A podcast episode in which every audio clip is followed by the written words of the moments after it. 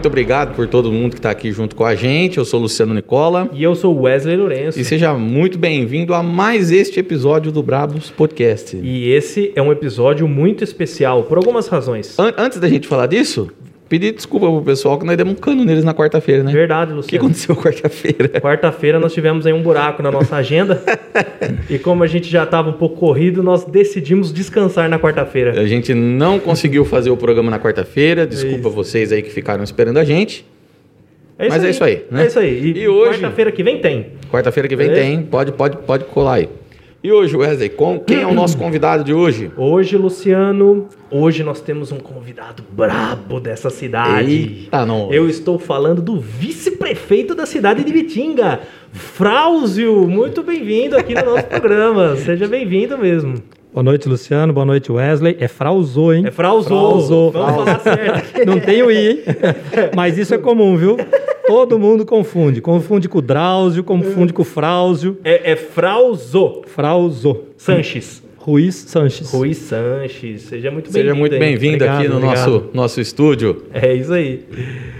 É, Ó, já- Uri. já tem Fala gente pro aí. Frauzo, vai Corinthians. Por quê? Por quê?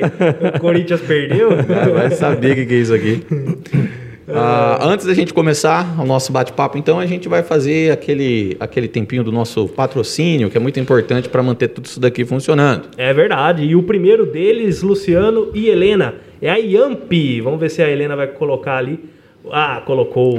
A Yamp, gente, é uma plataforma de e-commerce acessível e super simples de utilizar. Através da plataforma da Yamp, você consegue montar e personalizar a sua loja virtual em poucas horas. Eu mesmo já criei a minha e é muito fácil. E sempre o Lucas, que é o CEO, envia para você, para o seu e-mail, dicas de como melhorar a sua utilização da plataforma. É muito boa. E o mais legal, hein? Tem planos isentos de mensalidade, então se você precisar, ah, é, não tem aquela verba inicial, você pode criar mesmo assim, que você paga só pela comissão da sua venda. Ou seja, você vai pagar, mas só se você vender. Então dá para testar o quanto quiser antes de partir para um plano com mensalidade Só maior. lembrando que já é assim, né? Já é assim no, no, no Mercado Livre, né? Você já paga lá os Isso. 16%. Mas o deles, quanto que é? 2,5% Olha só que belezinha. É verdade. Então é muito bom. Então é assim.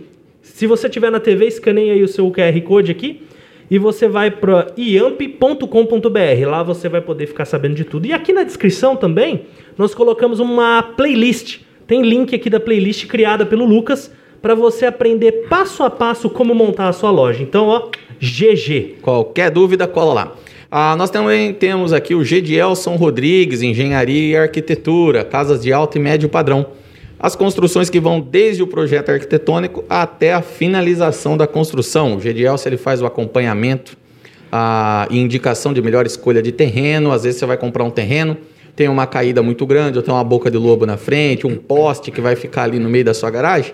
O Gedielson te ajuda com tudo isso já para poder ah, deixar o seu projeto, possibilitar o seu projeto da melhor forma possível. E o mais importante de tudo isso é que ele é engenheiro. Olha só. Se você for fazer a sua casa, Uhum. dependendo do projeto que você fizer, o- você vai precisar de um engenheiro para aprovar aquilo. E o Gedielson ele já é engenheiro, então ele já Faz faz, a- a... parte arquitetônica E o e projeto de ajuda engenharia? com o projeto de Show de engenharia. bola. então, se você quiser saber mais do Gedielson, tem aqui o QR Code aqui na, na sua tela, tá aí, Helena? Tá. Tá, tá. Você pode colocar o seu celular aí, escanear, vai lá para as redes sociais dele, lá você com- consegue conhecer um pouco do trabalho dele, um trabalho muito bacana que ele está fazendo. É isso aí. Umas casas que parecem um, um- um castelo. Ixi, eu vi. Top demais. Então, para sua construção, Gedielson Rodrigues, links todos aqui na descrição. Show de bola. E o nosso último brabo de hoje é a Detecta, monitoramento de alarmes 24 horas e rastreio de veículos. Sistema de segurança de monitoramento 24 horas para sua casa, para sua empresa e até mesmo para sua propriedade rural. Detecta monitoramento.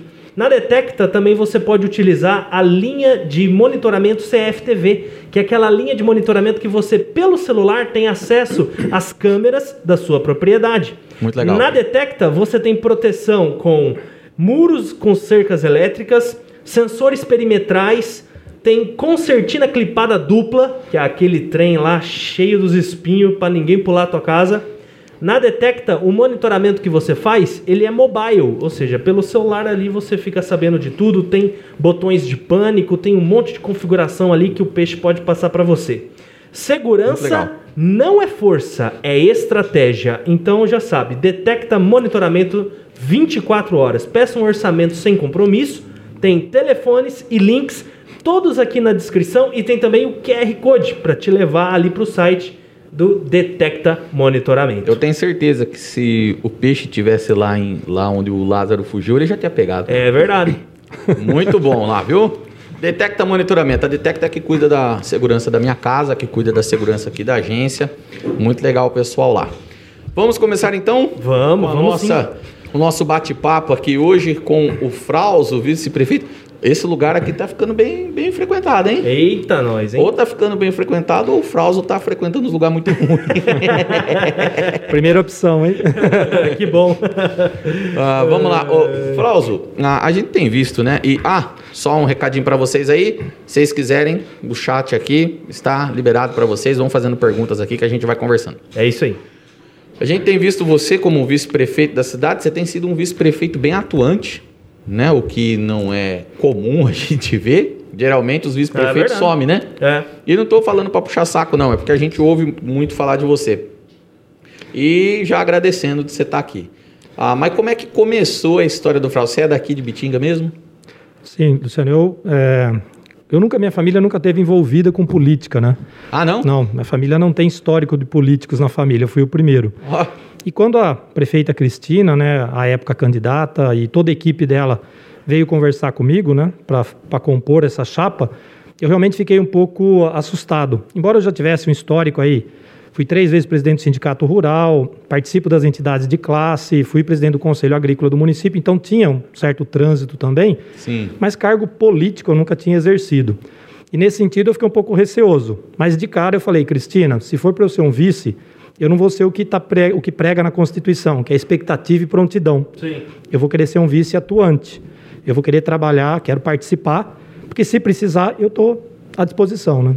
Entendi. Ah, que legal. Como que funciona então? O, o papel do vice, na verdade, é apenas ser mesmo um substituto. E aí Sim. você que falou, eu quero participar. Sim. O vice, né, constitucionalmente, ele é, é como se fosse um, um reserva num time de futebol. Então ele está Entendi. ali no campo, mas ele está lá no banco de reserva. Ele está esperando ser substituído em alguma situação, seja de um afastamento, né, seja uma questão de saúde, né, que de repente o prefeito, a prefeita pode precisar se ausentar. Um tratamento, um né? tratamento, Que fazer. alguma coisa nesse sentido, e aí o vice assume a, a, a a cadeira né, do, do prefeito do município. Então, nesse sentido, eu espero que a nossa prefeita esteja junto com a gente, tenho uma admiração muito grande por ela, mas tem essa função. Então, para não ficar em casa sentado no banco, né, esperando que eu podia muito bem fazer Sim. isso, Sim. falei, não, Cristina, eu quero participar, né? Então, aí eu já entrei na primeira gestão como secretário de Agricultura e Meio Ambiente, né? Minha família é da área rural, nós temos propriedades aqui em Bitinga e Itaju.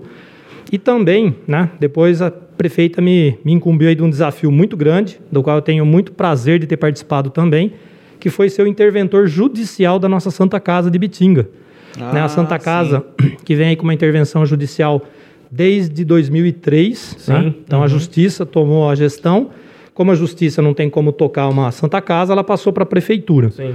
Então aí a prefeita me convidou, né, pediu se eu, se eu poderia, aceitei. Foi um desafio muito grande, eu acho que um dos maiores desafios da minha vida foi entender um pouco aquela questão de gestão, Nossa, imagina, ainda mais de um hospital. Né? sim, e lidar com uma situação delicada, né, que nós estamos falando de saúde, nós estamos falando de vidas.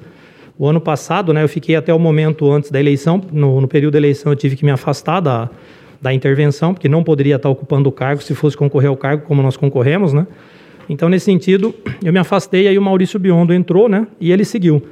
E aí, a prefeita falou: olha, preciso de você num outro desafio agora, que é a questão do SAAI, né? Reorganizar ali o SAAI, uma situação que estava acontecendo, e ela pediu para ir para lá. E agora eu estou à frente do SAAI. Mas o vice é isso: o vice, a princípio, não precisava ocupar nenhum cargo, mas ele fica. Sabe, se- ficar em casa sem fazer nada, né? Ou desenvolvendo outras atividades, como a maioria fazia, né? É, porque você pode continuar trabalhando, né? Sim, de outras atividades. Entendi. Mas receber o salário sem literalmente fazer nada, sinceramente, eu não, não aceitaria se fosse para ser dessa forma, né? Entendi.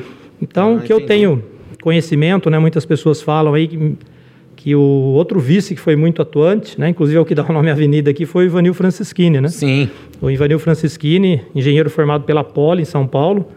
Então parece, eu não vivi, mas o que eu ouço as histórias foi um cara aí muito atuante também. Muitos projetos que nós temos em Bitinga que foi ele que fez na época, né?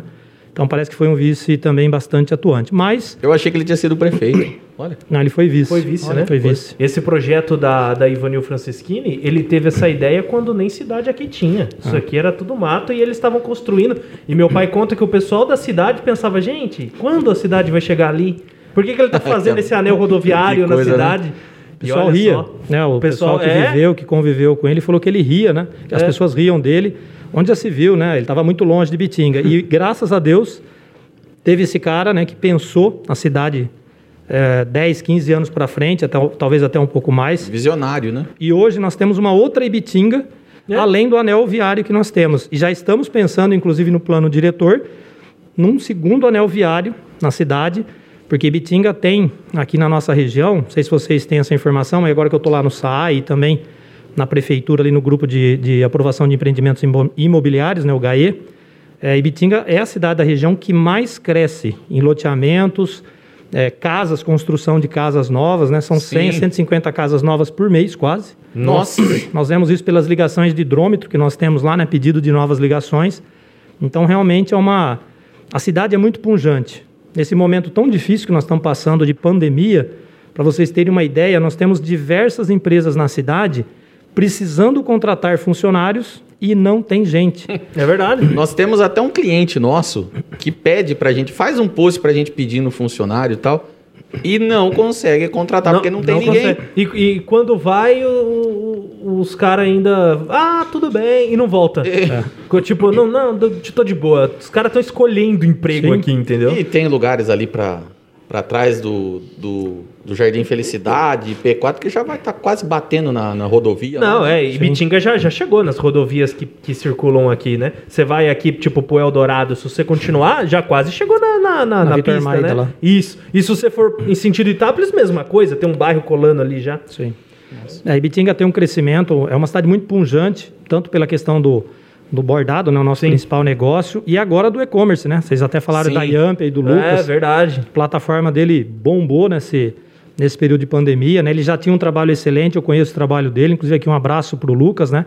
Pelas colaborações e ajudas todas que ele tem dado, inclusive para o município, para Santa Casa. É um verdade. grande abraço. Sim. Gente muito boa ele. Então, é, Ibitinga é muito punjante nesse sentido. Nós tivemos informação com o pessoal do Mercado Livre, Uhum. para vocês terem uma ideia. Que bombou aqui também, né? Que O Mercado agora- Livre, Ibitinga é o segundo município do estado que mais gira valor e pacotes no Mercado Livre. Primeiro é Franca. Olha que nós estamos falando de mais de 600 municípios no estado de São Paulo, e municípios muito maiores que Ibitinga. F- Franca é sapato, Ibitinga, né? é. Ibitinga e Franca são os dois municípios do estado Do que mais estado? movimentam no Mercado Livre. E deve ter outras plataformas também, né, de de e-commerce aí que, que deve estar mais ou menos nesse mesmo sentido. Então, pra vocês terem uma ideia, é, a prefeitura no ano passado, Aham. devido a essas plataformas, e principalmente a plataforma do Lucas, né, da Yamp, nós tivemos que trocar servidor, computadores, porque aumentou tanto o giro, a emissão de nota, Ah. que a prefeitura não estava conseguindo emitir na velocidade que ele precisava. Olha Sim, isso. Porque quando você compra pelo Mercado Livre, é impossível não dar a nota. Tem né? que ter nota. Tem que ter nota, tem que ter a- o certificado digital, tem que fazer Sim. todos os parâmetros lá. E sobrecarregou o servidor da prefeitura, mas isso, velho. isso é uma notícia boa, pelo menos, Sim. né? E eu fico feliz em passar isso, né? Porque numa, num momento tão difícil, né? Tanta gente reclamando, perda de emprego. Nós estamos mais de 14 milhões de desempregados no Brasil hoje. Nossa. Aqui em Bitinga, nós temos taxa de emprego positivo. Nós Sobra. temos mais vagas do que pessoas precisando. E até por isso que a cidade está crescendo. É. Tem aí uma dificuldade, muitas vezes, de preencher algumas vagas, porque tem necessita de uma formação específica. Sim, sim, Sim. sim. Mas, por exemplo, a, a, a Têxtil H. Carvalho, do Henrique de Carvalho, do Vicente Henrique de Carvalho, na, na entrada da cidade, ele está lá com acho que com 10 ou 15 vagas ainda em aberto, que eles chamam de carteira branca, que é para auxiliar de serviços gerais. Não precisa ter formação. E ele não Exatamente. consegue preencher essas vagas. Eu fiz até uma postagem na minha página, na minha página pessoal outro dia, falando aí de quatro ou cinco empresas que estavam com precisando né, de, de funcionários e não estavam conseguindo contratar. O PAT, né, que é o nosso serviço de atendimento ao trabalhador, ele tem semanas que, que al- algumas funções ficam duas, três semanas anunciando no PAT e não consegue preencher vaga. Ali no PAT normalmente se pede, às vezes, é, formação. Então, eletricista, pedreiro com experiência, operador de máquina de overlock. Sim. Então, aí a pessoa precisa de uma formação mínima, né? um- uma capacitação. E aí nós estamos cobrando o Senai, fazendo novas parcerias entre Prefeitura e Senai, para fazer mais cursos, principalmente esses que nós estamos vendo que está tendo demanda no município e não tem pessoas qualificadas, né? Olha que legal. Então quer dizer, não tem motivo para a pessoa ficar por aí pedindo dinheiro para rua, né? Porque emprego tem. Pois é, né? Existem outros fatores? Existem. Não estou dizendo que não, são problemas sociais, mas emprego tem e está sobrando. Agora, é, falar que não consegue ali um ajudante geral, alguma coisa, já Construção não é verdade, civil, né? construção civil, Construção auxiliar de civil. pedreiro. Uhum. Tem diversas con- construtoras, né, empresas em Bitinga demandando né, auxiliar de pedreiro, pedreiro, eletricista para trabalhar nas obras. Né, tem diversos bairros saindo e, e fazendo casas novas e demandam. E também é, não, não necessita de tanta qualificação, precisa de uma experiência. Né? A Claro, pessoa né? precisa saber o que tem que fazer ali como pedreiro. Né? Mas é, é uma cidade abençoada. Olha, não é, não é ser piegas aqui, não. É, é- é ver o que acontece nos municípios do nosso entorno Sim. sabe, os, os prefeitos desesperados com, com situações de desemprego, necessidades de cestas básicas que aumentaram, auxílios, né, como Bolsa Família, BPC, entre outros. E aqui na nossa cidade também temos esse perfil de pessoas, mas ouvidos empresários, e não é um nem dois, são vários, e pequenos também, não é só os grandes, não. Pequenos comércios, o e-commerce, necessitando de pessoas para trabalhar, isso nos deixa bastante feliz, que a nossa cidade mostra ser muito punjante. Isso é muito bom pra gente também, né? Sim. Ah, então você estava falando que você nasceu aqui em Bitinga mesmo. Sim. Lá no bairro do, dos coqueiros. dos Coqueiros. Nasci na Santa Casa de Bitinga, né? Minha família é de lá, desde os meus bisavós, né? Espanhóis que chegaram aqui também lá por volta de 1894 e 96. Nossa, 1800. Sorocaba. 800? É, 800. Eles chegaram em Sorocaba, Sorocaba vieram para Bocaina e de Bocaina eles conseguiram um dinheiro, lá eram cinco irmãos, né? Os meus bisavós, cinco irmãos, conseguiram uma, um dinheiro trabalhando com café, em fazendas de café. E aí compraram essa propriedade que hoje é minha ali no bairro dos Coqueiros, era da minha avó, passou para meu pai, agora está comigo, né? O sítio São José, Sim. próximo da igreja ali. A matrícula da nossa propriedade são duas matrículas. O cartório já está quase na 45 mil número de matrícula. Aham. Nossa, A nossa é a 10 e a 11 do cartório. Matrícula Nossa. 10 e 11 do cartório. bem no comecinho. É uma das mais antigas, dos mais antigos registros aqui do município. Então, sou ali do bairro dos Coqueiros, né? Aproveitar aqui e mandar um abraço para minha mãe, dona Marilene, seu José Antônio, que se não estiver dormindo daqui a pouco ele tá, dorme cedo. minha irmã Daniela e toda a minha família. E um grande abraço para todos vocês. Meu pai me Abraço. mandou aqui hoje, deixa eu ver se eu acho aqui, ó. Aqui, ó, minha família, minha família, essa é a família do meu pai, tá, gente? Meu pai me mandou aqui hoje, quando ele ficou sabendo que você vinha aqui hoje. Minha família morou e trabalhou na fazenda Barreiro do senhor José Lito, avô do Frauso. Seu José Barroquelo, seu Zé Lito. Isso. O Frauso, muito jovem, foi morar na Espanha, é isso? Sim. Eu, Olha. de- depois que eu terminei minha graduação, eu fui morar na Espanha. Fiquei dois anos lá na, em Valência. Olha que legal. Dona Lola, avó do Frauso, dava show na colheita de algodão. Minha avó tá hoje em outro plano, né? Sim. Minha avó, meu avô, ambos eu tenho uma admiração muito grande. Minha avó, realmente, tanto meu pai, meu avô falava, né? Que na época da colheita do algodão, colheita do café, primeiro que ela era a primeira a chegar na roça. E era uma das últimas a sair. E não tinha quem catasse um algodão mais limpo e volume do que ela. Porque o Nossa. algodão, não sei se vocês chegaram a ver a cultura do algodão, em Bitinga teve, né? Teve, tem até um bairro aqui em Bitinga que chama Ouro Branco, ali na região da Laranja Azeda, porque tinha muito algodão, né? Sim. E, e na, na hora que você pega, né? A maçã abre, fica aquela. A, a fibra, né? Aham. E na hora de você puxar ela, se você não tiver cuidado e capricho, né? Você traz com sujeira, com folhas secas que estão no entorno. Ah, meu avô falava que o, ó, o fardo de algodão da minha avó, né? Que amarrava na cintura e vinha arrastando. Você catava aqui e jogava atrás. Eu cheguei a acompanhar isso na roça com eles. Era o algodão mais limpo que chegava. E normalmente era ela sempre a primeira em peso também. Porque além só. dela catar bastante, ela era ela muito tinha muito jeito para pegar o algodão. Porque se você puxar sem cuidado, vem folhas secas e o algodão fica aquele algodão sujo. Sujo, e aí né? deprecia a qualidade e na hora de vender ele tem um preço menor. Ah, e café também, viu? Café também ela era famosa para colher café, minha Então, avó. e ele falou aqui, ó, que não tinha quem, quem pudesse com ela na, na hora de colher o algodão. Ah, senhor José Luiz Barroquelo, que é o avô do Frauso, tinha uma lavoura de café da lá perto da venda dos coqueiros. A produção era espantosa. Em determinados lugares, cinco pés de café rendia até uma saca de 80 quilos. Olha só. Café tem uma história engraçada. Esse café que foi plantado hoje não tem mais lá, hoje é laranja nessa área. Mas esse café eu cheguei a conhecer e era um- a muda foi produzida pelo Kiko Robert. O Kiko Robert, né, que tem inclusive nome de rua, tudo, ele tinha um viveiro de mudas, era, o- era o maior da região, e ele teve uma época que ele forneceu essas mudas, né, meu pai e meu avô compraram, meu tio, plantaram esse cafezal e realmente virou referência na região em produtividade pelos cuidados que tinha, essa história toda. E ele fotografou, né? Foi lá, tirou fotos, inclusive, desse café. E eu, com apenas 3, 4 anos de idade, virei o garoto propaganda Ah. do, do folder dele. Eu tenho até hoje o folder. Mudas Ah, de café, legal. mudas de eucalipto. E ele chegou a fazer um comercial na Rede Globo. Olha só. E eu fui, inclusive, o garoto propaganda do café dele na Rede Globo. Não tem mais esse comercial? não, não, isso foi Ah. com 3 anos de idade, né? Eu tinha 3 anos, hoje tem 48, só faz 45 Nossa, anos. precisava dar um jeito de arrumar Nossa, isso. seria muito bom. A É. Globo deve ter naqueles rolos dela sim, lá. sim. As nos fotos eu tenho. As fotos que foram utilizadas, né? Eu tenho do café, das mudas. Realmente uma produção era espetacular, muito bonito. E aí ele terminou dizendo aqui que muitas vezes ele ia acordar seu avô para socorrer a mãe dele, porque era a única condução que tinha lá no sítio, lá perto deles lá. Olha, muito legal, lá É, na nessa- redondeza. E ele já tá aqui falando boa noite, vice-prefeito, e boa noite aos bravos. Boa noite, seu Geraldo. Boa noite, pai. Boa noite, Geraldo. Meu pai aqui. Seu Geraldo sempre aí acompanhando a gente. Nosso. A Claudenice Xavier também tá dando uma boa noite aqui pra gente. O Denis Borghetti, Ellen Asensio, a Aline Longo, a Ticiane Moreira, Gumercindo Bernardi, Juca Margadona e Rose Rezador. Todo mundo acompanhando aqui com a gente. Muito obrigado, viu, gente? Abraço pra todo Abraço. mundo aí. Qualquer dúvida que vocês forem tendo, vai mandando aqui no chat pra gente aqui. Então. Ah, tá. Então a gente tava falando que você nasceu aqui, Bitinga. E como é que você começou a participar do, do sindicato rural que você disse, né? Que você tava. É, eu- a minha família sempre teve essa ligação né, com a área rural e com o sindicato rural. Meu pai, meu avô, tanto paterno quanto materno, né, sempre tiveram essa ligação com entidades de classe, né? Sempre buscaram participar. Sempre foram pequenos proprietários, né? E sozinho a gente não consegue muita coisa. E para defender os interesses da classe, eles sempre tiveram ligados ao sindicato, seja como associados, né?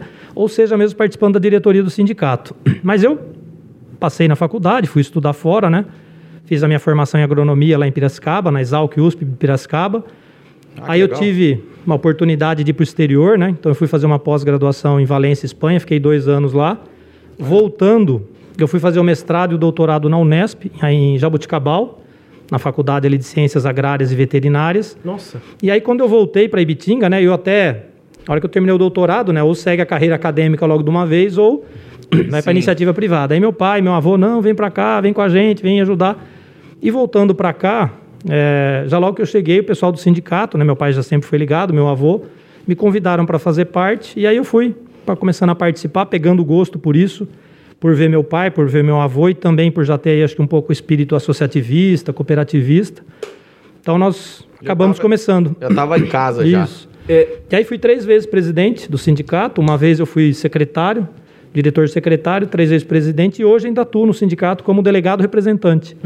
Quem faz aí a, a ponte né, entre a Federação da Agricultura eh, sou eu, né, como representante aí, como delegado representante do sindicato. Tenho muito orgulho, inclusive, e quero sempre estar participando do sindicato rural.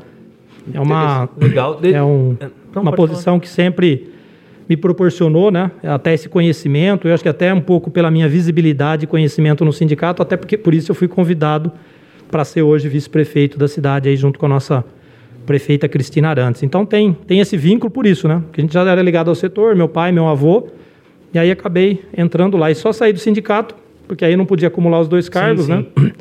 E também é, ocupar o vice como vice-prefeito. É, muito legal. eu, eu, eu queria saber assim, o, o que que faz o sindicato rural? Qual que, o, o que que, como que ele atua? Eu, eu, na verdade é porque eu tenho curiosidade, porque eu realmente não sei. Como, como todos os sindicatos, né, ele agrega, no caso do sindicato rural, os produtores rurais, produtores e ou proprietários rurais. Porque às vezes o cara é dono de uma área, mas ele não cultiva a área, ele arrenda a área para a usina ou para para um terceiro, que né? tá, né? Na, Ou que super tá. na moda. Isso. Então, nesse sentido, o sindicato rural, ele é uma entidade que, além de prestar serviço, então, por exemplo, o sindicato, você vai lá, toda a parte de documentação sua, ITR, CCIR, imposto de renda, fazer nota fiscal se você tem produto, te atualizar das informações, tem o veterinário, eh, tem auxílio para as questões ambientais, que são realmente hoje muito importantes, o produtor está adequado e se adequando a essas questões todas. Tem o advogado, então tem todo um setor contábil, RH, então, por exemplo, o funcionário tem, o proprietário tem funcionários. Então, toda a documentação que uma grande empresa tem um RH próprio, e para o produtor não tem como ele ter um RH próprio, o sindicato Nossa. faz esse serviço. E, né, isso é o- a prestação de serviço direta, mas um objetivo maior do sindicato é levar as demandas e as necessidades do setor para as demais esferas de governo, né, seja municipal, estadual, federal, cobrar ações. Né? Então, o sindicato tem essa, esse objetivo de representar né, os seus associados, que no caso são os produtores rurais, seja ele eh, nos direitos e nos, nos objetivos econômicos, nos ambientais, nos sociais, nos trabalhistas. Né? Então, elevar os anseios, cobrar os deputados, cobrar os senadores, cobrar a Federação da Agricultura do Estado, cobrar o Conselho Nacional de Agricultura em Brasília, vai representar os produtores nos seus mais diversos interesses. Né? Ah, Entendi. muito legal. A- até é interessante você falar isso, porque an- antigamente a gente via até. ah, antigamente que eu digo, né? É. Há alguns anos atrás. Você via até uns pés de laranja, você via uns café, um milho. E hoje em dia parece que só tem cana. É, A atividade da, da cana, né, ela acabou se tornando muito interessante para muitos produtores. E, e o Brasil, né, é triste, né, tido como é, o, o agronegócio, né, Sim. é competitivo essa história toda, mas nós não temos políticas agrícolas efetivas, principalmente para manter o pequeno e o médio. Então, uma pequena propriedade hoje, muitas vezes não é rentável para o produtor. Então, às vezes compensa ele arrendar para não perder o patrimônio dele, porque se ele viver só daquele sítiozinho, ele não consegue tocar um padrão de vida com uma família, com um carro, com uma viagem por ano pelo menos, O que ele produz ali não, dá é rentabilidade. suficiente. Então, muitos produtores, né, que tinham laranja e era uma atividade rentável e justificava anos atrás essa questão da, da, da propriedade rural, acabaram é, a laranja depois aí, aí daria um outro programa que é o cartel da laranja, as indústrias que montaram um cartel foram condenadas no CAD, um processo que nós junto aqui do sindicato rural representando a classe fizemos, Ah, é? junto com mais sindicatos. Pô, queria saber disso É. daí, depois... Um parente- depois a gente pode tocar no assunto, mas um parênteses rápido. Foi o processo mais longo e o- a maior multa da história do CAD, Conselho de, de Desenvolvimento Econômico, né? Que foi aplicada a um setor. Foram 302 milhões de reais Ai, aplicado pai. de multa. E abriu um precedente, né? Que aí nós estamos agora defendendo os produtores, para os produtores pedirem um ressarcimento, né? Pela formação desse cartel. Porque o CAD, que é o conselho, né? Determinou, né? Que foi realmente uma formação de cartel. E aí causou prejuízo para alguém, no caso os produtores rurais. E Sim. hoje, além de uma ação no Brasil, nós estamos movendo uma ação em Londres, na Inglaterra, Acha? para pedir indenização para os produtores. Segunda-feira agora eh, vai ter uma, uma audiência né, lá em Londres, os advogados que estão representando a corte, que foi um, um escritório que representa o Brasil e os interessados na corte de Londres, que está movendo um processo bem alto Cara, contra as não, mas indústrias por isso. Então, essa é uma das funções do sindicato. Ver os problemas que acontecem e tentar defender, e quando não consegue defender, por exemplo, protegendo que os produtores continuem, aqueles que foram lesados, buscar o ressarcimento deles do prejuízo que, que, que lhes foi causado, né? É, porque o produtor sozinho ele não consegue fazer uma coisa dessa, por Sim. exemplo. E eu lembro que ali, eu, eu morei na Vila Maria a vida inteira, né? Indo pra cima lá da, da Vila Maria, você pega, sai lá no bairro Santana. Quem, quem conhece lá sabe. E indo pro bairro Santana ali tinha um monte de pé de laranja. Eu lembro até hoje os trator arrancando com raiz e tudo aquilo lá. Sim. Porque acabou se tornando Inviável. inviável para ele manter, a, o, É. colher a laranja e vender Aham. era para ele era melhor ele arrancar tudo e não precisar e, e colher. passar para a usina, né? E aí é que foi que a usina entrou, né? Fazendo arrendamento dessas áreas, pagando arrendamento, e muitos produtores acabaram arrendando essas áreas e montando um comércio ou tendo um emprego na cidade para manter ali a, a propriedade, né? Mas isso também existem ciclos, né? Então, quando- se nós pensarmos lá em Cabral, quando chegou aqui no Brasil, era um monte de mata. Aham. O que, que foi explorado? Madeira. Uhum. Abriu a madeira, as primeiras culturas que foram colocadas, grãos, animais, né? Gado de corte, de leite, até pela subsistência da família. Aí veio o café. Então o café foi importantíssimo, não Sim. só aqui, como no estado, né, do- de São Paulo inteiro, Minas, toda essa região. Aí o café se foi, veio é, o algodão, que deu nome até ao bairro Ouro Branco, ali na região da. Laranja Azeda. Do algodão veio a laranja, na década de 70, final da década de 60, começo de 70 veio a laranja. A laranja passou o ciclo dela, mas aí por um fator que não foi só mercado, né? Tem uma Sim. questão de cartel e não sou eu que estou dizendo isso. Quem está dizendo isso foi o CAD. Então, nesse sentido, agora, né, nós estamos vivendo um outro ciclo, que é o ciclo eh, da laranja. Então, Da- eh, da da, cana. cana, né? Da cana. E daqui a algum tempo, provavelmente, talvez vocês nem eu, vamos ver, de repente, um outro ciclo, né? Porque as coisas mudam e às vezes pode passar décadas, mas acaba surgindo uma outra cultura. Amendoim, por exemplo, vocês terem uma ideia, né? Borborema, que está aqui do lado de Bitinga, se tornou a capital nacional do amendoim. De Olha tanta só. área com amendoim que eles estão plantando lá em rotação com a, a cana, né? Passa 5, 6 anos com a cana, aí precisa rotacionar, arrancar e plantar outra cultura. Planta o amendoim, um ano, aí depois planta a cana de novo. Tem isso também? Tem, tem. A- ali em Taquaritinga, é, em Borborema, quer dizer, é, tem grandes empresas, né? Ali próximo, inclusive, da, da, da SP304, que estão exportando amendoim, assim, absurdamente. Estados Unidos, como a gente passa manteiga no pão, nos Estados Unidos se passa pasta, Pasta de, de amendoim, amendoim. no pão. Sim. Se Sim, come sim. muito, né, a, a pasta de amendoim. No Brasil, nas academias, virou mania agora também. Virou É. moda, né? Eu esqueci o nome, tinha um nome, é peanut butter, alguma coisa assim. É, peanut butter. É, o pessoal do inglês aí, Ah. comenta aí o nome disso. Então tem, tem esses ciclos né, que vão mudando. E no caso específico da laranja, né, nós ainda continuamos, minha família, eu temos ainda laranja, somos produtores de laranja, mas estamos migrando já uma boa parte para amendoim, para soja, milho, para outras culturas, que está ficando difícil realmente. É, um, é difícil lidar nesse setor com as pragas que tem, que são muitas, né?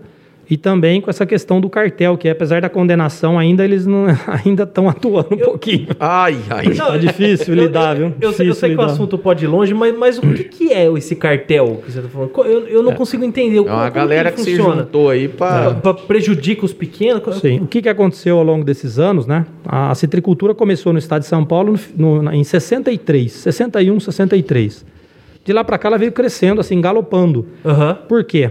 O país que competia com o Brasil sempre foi os Estados Unidos, no caso o estado da Flórida. Sim. E ali é uma região onde tem laranja. Eu tive a oportunidade de ir lá algumas vezes. Em algumas, na época do inverno, tem às vezes algumas geadas que arrebenta com tudo, congela tudo e perde. E cada vez que acontecia isso, o preço aqui explodia. Então, por exemplo, Limeira, Itápolis, Bebedouro, né, que foram as capitais da laranja, né? É, cada vez que acontecia uma geada dessa, nossa, o preço da laranja explodia, as indústrias brigavam por isso. Lucravam Fal- horrores. Sim. Faltava o. O, O suco, né? O, o suco valorizava, Valorizava o pouco que tinha. sim, mercado. Certo. Mercado. Daí- Demanda e pro- procura, né? Só que ao longo desses anos, né, é, essas empresas foram. Chegou a ter acho que 16 empresas no estado de São Paulo, hoje você resu- resume, resume basicamente em 4 ou 5 grandes. Elas foram comprando, concentrando, comprando, concentrando. E gerou três vezes processos no CAD, né? Foi na década de 70, depois em 94 e esse agora de 2006, que acabou sendo de novo condenado. O que, que aconteceu e o que está nos, nos autos do processo? Essas empresas se reuniam, os, os empresários, os, os principais diretores, CEOs dessas empresas, eh, no início da safra, né? Então tem tudo isso documentado, tem provas testemunhais disso, onde eles definiam regiões de compra, preço, essa história toda. Isso é proibido, isso é cartel, isso é formação de cartel. Entendi. E tudo isso foi documentado e teve um depoente, tipo Lava Jato, né? Aham. Teve Alguém um abriu a depoente boca. que abriu a boca e entregou documentos de tudo isso. Nossa. E isso gerou em janeiro de 2006 o que foi chamado pela Polícia Federal de Operação Fanta. Nossa, 2006? 2006. É, tá Faz- aconte... isso está acontecendo, né? E, ah, Aí- faz tempo, mas não é tanto tempo.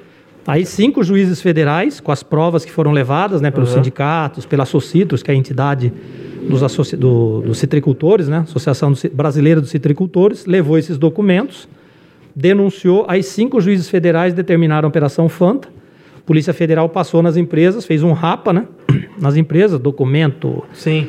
Tem até algumas histórias bem engraçadas que, não sei se vê o caso né, dessa apreensão, né? Se quiser contar, fica à vontade. e, e que acabaram culminando no processo.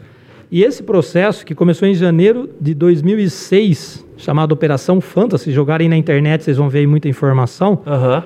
Em novembro de 16, quase 11 anos depois, culminou com, com, com a chancela do CAD dizendo, né? Infelizmente, ele colocou sigilo sobre algumas provas, mas ele disse que existiu conluio, que existiu uma prática organizada entre as empresas, né, que afetava as relações de mercado. Então, os preços praticados ao longo desse período não eram os preços que seriam, por exemplo, como era na década de 70 e 80. Pelo mercado. Pelo mercado. Tinha um controle do mercado, e isso é proibido né, em qualquer país é, capitalista, qualquer país de livre mercado, isso é proibido. Isso é uma prática, inclusive, abusiva e tem é, previsão legal de punição. Tem. E por isso elas tomaram essa multa e abriu um precedente para os produtores, através das entidades de classe, sindicatos, associações, entrarem com esse processo no Brasil. Só que como esse processo aqui, recursos e grandes grupos de advogados, escritórios, é, vai empurrar isso por muito tempo ainda, se cogitou a possibilidade de fazer uma ação em Londres, porque duas empresas têm sede lá em Londres. Ah, Então foi acionado lá em Londres. e lá normalmente é de dois a três anos um processo nossa, desse. se lascaram então. Nossa. Então, vamos ver se vai se a corte vai ace- aceitar a jurisdição lá, né? Porque tem esse processo no Brasil, então em algum momento Sim. provavelmente ela vai pedir, ó, vocês optam por aqui ou por lá, não vai Sim. poder ganhar em dois lugares. Sim. E as empresas vão alegar isso também. Mas nós temos aí uma expectativa muito grande. E tudo isso foi feito, primeiro, porque tem gente engajada, né? Mas também porque as entidades, sindicatos, associação, a Socitros, né? O Flávio Viegas, que é o presidente da Socitros, que foi diretor de uma dessas grandes empresas, conhece muito bem o bastidor de como funcionava, levantou essa bandeira, né? E hoje, se Deus quiser, dentro de alguns anos, aí os produtores talvez venham a receber uma indenização pelos prejuízos causados, né? É, uma É. luta. Olha isso é uma das beleza. lutas, uma das bandeiras do sindicato, do- da associação. É como muito diz bacana. aquele ditado, né? Onde tem um folgado, tem um apertado, né? É. Né? As empresas tudo fazendo coluio lá, tinha alguém sendo espremido, né? Pelos grandes. Vamos, vamos agradecer aqui ao Vamos. Márcio Negrini, Abraço, Márcio. a Duda Sampaio, Tamo junto. Vanusa Colombo, não sei se eu já falei o nome dela aqui, eu, eu me lembro, mas vamos lá. A, a Sônia Guedes e a Claudenice Xavier. A Vanusa está dizendo assim, ó, mais uma vez, poucas pessoas assistindo, o povo reclama, ataca nas redes sociais, mas quando vai uma figura política dessa importância, a maioria não participa. Triste. Ah, mas a real consta- constatação. É verdade. Tamo Você- junto. E você que Concordo. tá aqui assistindo a gente, Muita tem, uma, gente- tem uma flechinha aí embaixo aí, um negocinho assim, ó. Escrito É, compartilha, compartilhar. compartilha. Manda pro pessoal, o pessoal colar aqui com a gente. Compartilha que a gente nem começou a falar dos assuntos ainda. o Fra... o Nem começou- deu até uma arrepiada agora. Nem começou os assuntos mais espinhosos. Não, ainda não.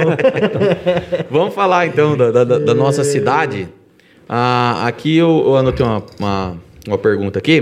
Bora. Ah, com, a, com a vacinação agora, que parece que adiantou bastante, Opa, já graças vamos, já a Deus, né? Sim, no sim. assunto pandemia. Graças a Deus, a- com a vacinação aqui, a pandemia, pelo menos, tende a dar uma diminuída, pelo menos. É isso que se espera, né? É o que a gente espera, ora, acredita, torce. É, que a gente está esperando. E, e quais são os planos para a gente retomar a retomar a economia da cidade? É muito difícil porque meio que não parou, né? É. Mas para a gente dar uma, uma retomada aí pro pequeno, O que tava pequeno, lá, né? É, seria mais pro Aquele pequeno. pessoal que vende na que vendia na é, praça, na que tá feirinha, ali, é, sei lá. É, com relação à feirinha, ela já vai começar esse final de semana, né? Vai estar funcionando normal a feirinha de Normal? novo. É, normal não, né? Vai ter um espaçamento maior, como a Ah, gente sim. abriu lá atrás. Sim. Uhum. Então vai ter aí todo um protocolo, né? Que já foi estabelecido com eles, com a ET, que é a associação ali dos feirantes, né? Ah, que então, legal. Vai ser retomada essa, essa atividade. Então a gente espera, né? Nesse sentido, poder ir retomando aos poucos. Com relação à retomada normal da- da- das atividades, é, eu, eu ainda acho que a gente precisa ter, no mínimo, pelo menos é o que se fala aí, um consenso médico, né? Que nós temos que ter mais que 75% da população vacinada com as duas doses. Sim. Que aí você Ah. consegue ter é, uma palavra, uma frase né, que se usou indevidamente, né? Que é a história da imunidade rebanho, né? Sim. Então, a imunidade rebanho, né? Entre aspas, você vai ter quando você ter, tiver mais que 75% da população vacinada com as duas Duas doses. doses, é. Isso se não surgir uma cepa nova, né? Que seja forte a Que vacina. seja forte e que a vacina consiga cobrir essa cepa também. É. Então, nesse sentido, eu acho que por aí é que vai caminhar essa história. Mas aqui é importante aproveitar o canal de vocês. Nós estávamos conversando aqui antes sobre esse Opa, assunto. vamos Eu acho que é fundamental. Aqui, para todos, né? Passamos aí vários momentos difíceis, né? 15 dias atrás, 20 dias atrás, a nossa prefeita, apoiada pela equipe e por todas as entidades de classe, fez um decreto né? restringindo mais as atividades, as indústrias ficaram fechadas uma semana. Sim, eu até ia falar sobre isso também. E nesse sentido, nós, é, naquela semana, e semanas um pouco antes daquela, nós chegamos, vocês, é só acompanhar os boletins da Santa Casa e da Prefeitura, nós chegamos a ter de 5 a 7 óbitos por, Por dia, eu lembro. Dos, dos 11 leitos da UTI, nós, tive- nós tínhamos os 11 leitos ocupados com pessoas com Covid entubada. Nossa. Nós chegamos a ter quase metade das- dos leitos normais da Santa Casa, e olha que são 107 leitos, ocupados com pessoas em isolamento Covid. E o centro de referência que foi criado né, no antigo pronto-socorro da Vila Maria Sim. chegou a atender mais de 200 pessoas por dia. Nem todo mundo era Covid, mas pessoas com sintomas gripais, com, com receio, essa história toda E você tá falando do pico. do pico antes das medidas mais restritivas. Quando foi feita aquelas medidas mais restritivas e o povo realmente segurou, vocês viram aqui, fechou perimetral, não Sim. deixava o pessoal circular. Chegava a denúncia, ó, lá no jardim, é, no, no Parque das Águas, o pessoal está se reunindo. Aí a polícia, a vigilância, ia lá. Então, naquelas duas semanas, né, foi muito difícil. A gente sabe, a população, os jovens que querem, aqui no canal, com certeza deve ter muitos aí nos vendo nesse momento. Então, nesse sentido, é chato, é difícil. Só que o que, que aconteceu uma semana e meia depois? Nós já chegamos a ficar em Bitinga agora nesses dias, cinco dias consecutivos sem nenhum óbito na nossa Santa Casa. Ah, mas saiu no boletim de ontem uma senhora que faleceu. Sim, ela estava internada há várias semanas em Américo Brasiliense. A nossa UTI, que chegou a ter 11 dos 11 leitos ocupados, hoje está com 5, 6, 7 e atendendo de novo pessoas de outros municípios. Que nós chegamos lá atrás a ter os 11 só com ibitinguense. De gente fora. Olha isso. Então, esse, Funcionou, é, esse- né? essa restrição não é um lockdown, né? Não foi um lockdown, porque não fechou tudo. né? Não, é, lockdown é Então, bem não mais forte. né? É o que Araraquara está vivendo agora, é o que Bebedouro fez. Araraquara voltou pro lockdown? Voltou. Porque eles tinham feito, né? É, aí tinha sido muito impopular, né? Eles conseguiram Mas diminuir, foi efetivo né? também. Então, conseguiram E aqui em diminuir. Bitinga também não precisou ser o lockdown. Mas para vocês verem, nós tínhamos de 5 a 7 óbitos por dia. Baixou. Chegamos até agora cinco dias consecutivos na nossa Santa Casa sem nenhum óbito. É, Teve um óbito, mas veio de outro é, município. Hoje, a hoje- gente até hoje perguntou, a gente até perguntou pro pro Jean, que é o diretor, diretor? É o a diretor administrativo. O Jean, Desculpa, o Jean da Oral Saúde? Isso. O Jean, ele é presidente do Conselho de Presidente do Administração. Conselho de- Exatamente. A gente até perguntou para ele quando ele veio aqui por que, que se morre tanta gente. Sim. E ele, e ele até explicou pra gente. Falou, o, o negócio é que o, eu até vi o, até você falando em outros, em outros, em outras ocasiões aí, é, que na verdade é, o vírus ele não pega a pessoa dentro de casa, né? É a pessoa que vai e, E, traz acaba ele para dentro de casa. trazendo ele para dentro de casa. Então ele disse que o, o- a- essa mortalidade altíssima que estava tendo aqui na cidade era exatamente pela, pelo tanto de contaminação que estava tendo do pessoal que não estava parando, né? Eu sempre faço uma, uma brincadeira, né? Que é uma brincadeira séria. O vírus, o vírus não é que nem um cachorro bravo na esquina, esperando um transeunte ou um ciclista ou um motociclista passar para ir lá e pegar. O, o vírus entra no nosso corpo através da não proteção, por exemplo, com uso de máscara, que nós estamos os três aqui fazendo. Sim. As mãos, também não adianta nada usar máscara. Por E exemplo, depois- aqui nós tocamos num lugar público. Sim. Porta de banco, porta de banheiro público. Sim. É, e muitos lugares públicos, você não sabe quem tocou ali, se tem vírus ou não. Você tocou ali, aí depois você coça o nariz, coça o olho, coça a boca, você levou o vírus para dentro do seu corpo. Sim. Então o vírus não é um troço que está andando no ar e sai para te pegar. É, a gente, é nós que levamos ele para o nosso corpo. E muitas vezes levamos para dentro de nossas casas por descuido. No mercado, na padaria, no comércio. Então, é isso que nós pedimos. Se nós tomarmos cuidado, se nós tomarmos cuidado, não pega. Eu, Frauso, cheguei a fazer seis suaves. Suaves aquele do cotonete, enfiando Sei. no nariz, um examezinho bem chato. Horrível, horrível. Meu Deus. Eu fiz seis. Por quê? Porque em seis oportunidades, em reuniões, ou na prefeitura ou no SAI, que eu estou à frente agora, Uhum. dois ou três dias depois, pessoas que eu tinha, tinha tido uma reunião, falou, Fraus, ó, tô ligando para você porque eu testei positivo. Entendi. E eu tive com você ontem, ontem, ontem. Isso os que tiveram a, a, a educação de me ligar e me alertar. né? Sim. Aí eu esperei três, quatro dias, fui lá, fiz o teste negativo. Então, eu tive, assim, contato muito próximo, mas sempre com máscara e mantendo uma certa distância, e não peguei é, o Covid. Agora eu já tomei a primeira dose, anteontem, graças a Deus, né? É. Tomei a minha primeira dose, Qual que você tomou? acab- é, tomei a Pfizer. Faz, teve reação? Então, ontem eu com um pouquinho de dor de cabeça e hoje eu precisei tomar remédio. Tava com uma enxaqueca hoje terrível de dia. É. Nossa. Mas eu às vezes tenho enxaqueca. Então eu não sei se foi por causa da vacina ou se foi porque era um dia que eu ia Sim. ter enxaqueca mesmo. É, o É, eu. a Pfizer eu não, eu, eu não conheço. Inclusive é a que tá chegando agora, né? É, que tá chegando, foi comprada esses dias. O que eu- eu, disse que a, eu só disse que a AstraZeneca é aquela que te imuniza no soco, né? É, te Mas dá um chacoalhão. Mas pelo menos você fica em paz depois, né, meu querido? É, mas Olha, eu, mas eu tomaria que tivesse É pela claro frente. Se que tivesse tomaria.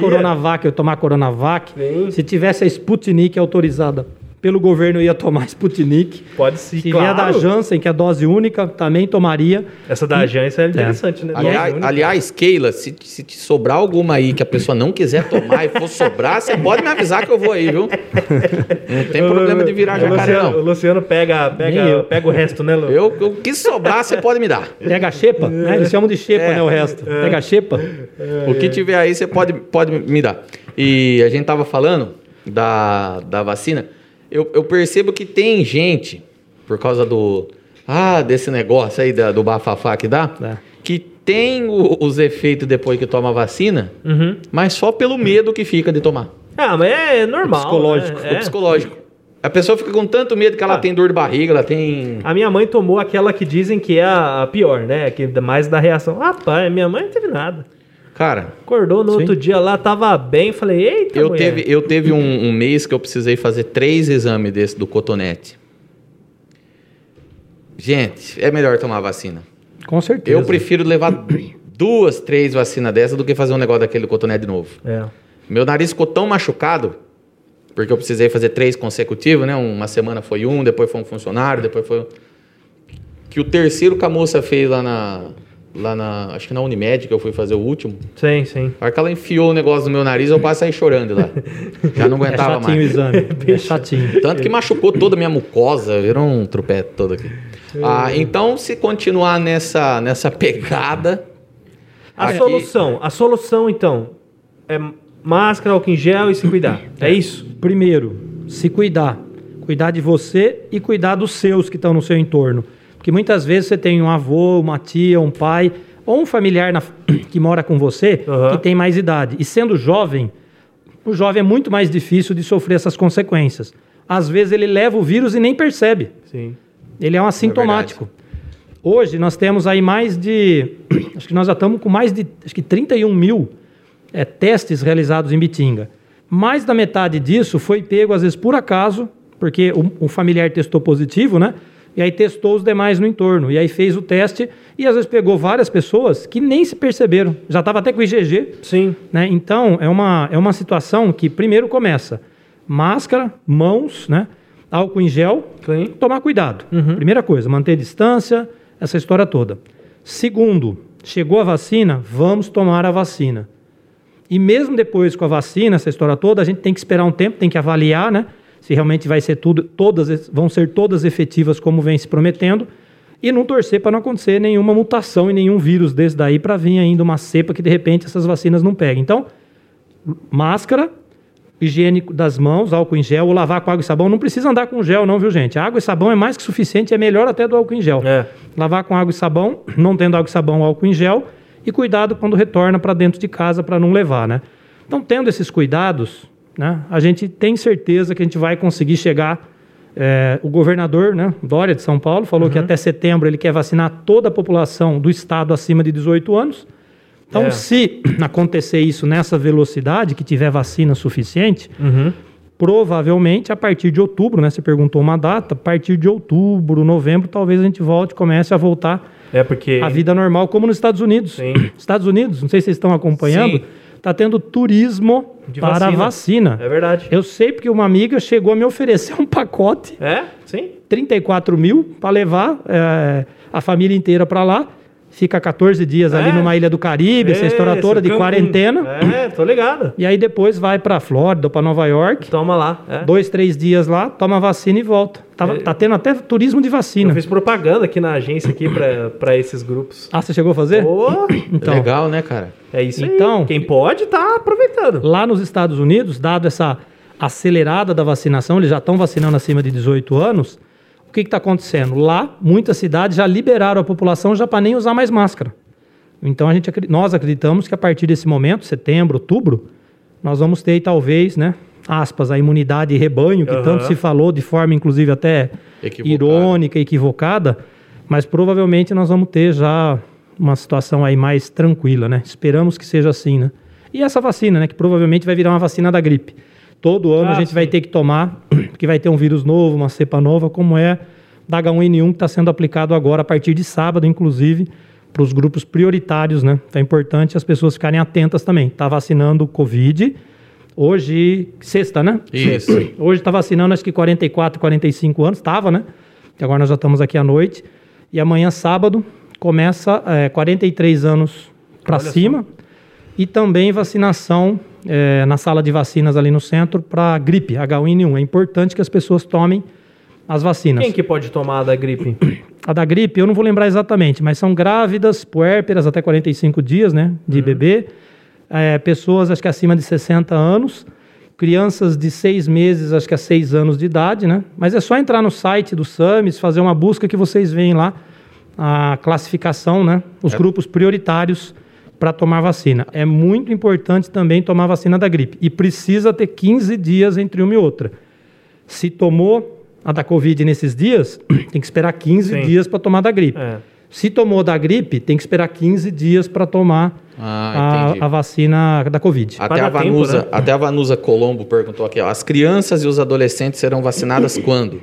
Então entra lá no site do SAMIS, que lá deve ter Sim. uma tabelinha para ela É, consultar, né? para a Covid, É, pra Covid acho É. que ainda não tem, né? É, para a Covid, segundo o cronograma que o governo do estado nos passou, até setembro, né, se fornecer vacina com a velocidade que precisa, né, porque agora vai baixando as idades, vai aumentando o número de pessoas, né? Ah, é. Precisa cada vez de mais vacina, volumes maiores de vacina. Se chegar no volume que a gente precisa, setembro, no cronograma do governo, vacina de 18 anos para cima. cima. Adolescente ainda não tem previsão. É. E tem algumas vacinas ainda que não foram liberadas, né, para menores de idade. Sim. E aí elas vão ter que fazer isso daí ainda. Como para grávidas também. A grávida também Só- trocaram a vacina, é, na verdade. Para né? grávidas, só a Coronavac. A Coronavac, é. As outras três vacinas ainda não está liberada porque no mundo e mesmo no Brasil andou tendo problemas em algumas grávidas, então elas foram suspensas. A- a- no Brasil só a Coronavac está liberado para grávidas, né? É, é isso. Ah, É. entendi. E eu ia perguntar, a gente já, nós já estamos há dois anos sem a feira do bordado aqui, Sim. né? Então esse ano, mais um ano sem, sem feira, né? Não, com certeza porque a previsão do governo é vacinar abaixo, acima de 18 anos só em setembro. E a feira, vai, é, teoricamente, seria em julho, né? Julho, né? Então, pro- provavelmente não, com certeza não vai ter a feira esse ano É. de novo, dado essa, essa questão. E como nós já estamos no final de junho, né? A semana que vem já é a última semana de É, junho, Já estamos entrando. não tem como organizar a feira, né? Talvez, né, se realmente com eh, esse cronograma se efetivar, a gente organize um evento, né? Se liberar, se tiver vacina, se a população estiver imunizada, talvez para o meio, para o fim do segundo semestre. Ah, entendi. Muito bacana. Ah, a gente até falou isso aqui um pouquinho no começo, mas era uma pergunta que tinha aqui e... Não, é, você vai mudar de assunto? Ainda tem umas perguntas. Então pode fazer, pode Não, fazer. é, é, uma das coisas que se levantou, principalmente assim entre os cientistas assim que estavam debatendo a questão da pandemia, era da importância dos testes rápidos. Não sei se você é, acompanhou isso. Sim. Eu queria saber se Ibitinga teve essa campanha de testes rápidos, se houve isso ou se Ibitinga não entrou nisso. Ibitinga, foi bom você tocar nesse assunto, né? Porque nas redes sociais, muitas vezes as pessoas criticam, é porque não tem teste, é porque não tem é, teste rápido, ou suave, ou suave rápido, ou RT-PCR, que são os vários exames que nós fazemos. O teste rápido não é esse... É o que sai na hora, é não o que sai na hora e fura a ponta do dedo. Ah, não é o é no cotonete sangue, não é o do- cotonete. Tem o suave rápido também, que é o cotonete rápido, que sai em 15 Isso, minutos. é. Também tem o suave rápido. É esse daí. Esse suave rápido, ele é recente. É, recém, é novo, né? Esse tem coisa de, sei lá, dois meses que ele foi desenvolvido, né? Porque antes era o RT-PCR, que é o, o cotonete também, mas era de dois a três dias e dependendo do laboratório, às vezes sete dias para soltar o resultado. Então era muito demorado isso. É o mais seguro para detectar de fato. O teste rápido, furando a ponta do dedo, é um exame interessante também, mas ele tem algumas restrições e ele tem uma margem de erro que pode chegar a 30% de dar falso positivo ou falso negativo. Então ele não é um exame tão preciso. Mas Ibitinga pode pegar qualquer município. Eu acompanho 77 municípios. 37 deles, no estado, estado de São Paulo Sim. todos, são cidades que têm entre 50 e 70 mil habitantes. Outras ibitingas no estado. Então, sim. hoje, no estado de São Paulo, tem é, 37 cidades, pelo dado, pelos dados do IBGE, que tem entre 50 e 70. Eu acompanho mês a mês todas essas cidades. Então, eu vejo lá quanto já testou, quanto já morreu, Peraí, que eu acho que chegou nosso letalidade, letalidade, mortalidade, né? Mortalidade é o total de óbitos perante a população e a letalidade é o total de óbitos perante os testados positivos. Então eu acompanho todos esses índices é, já de, de, de vários meses. E entre todas essas cidades, Ibitinga, com relação à testagem, é a cidade que disparado na frente já fez mais testes, mais testes que Araraquara proporcional à população. Então a Sim. gente nivela tudo a 50 mil habitantes.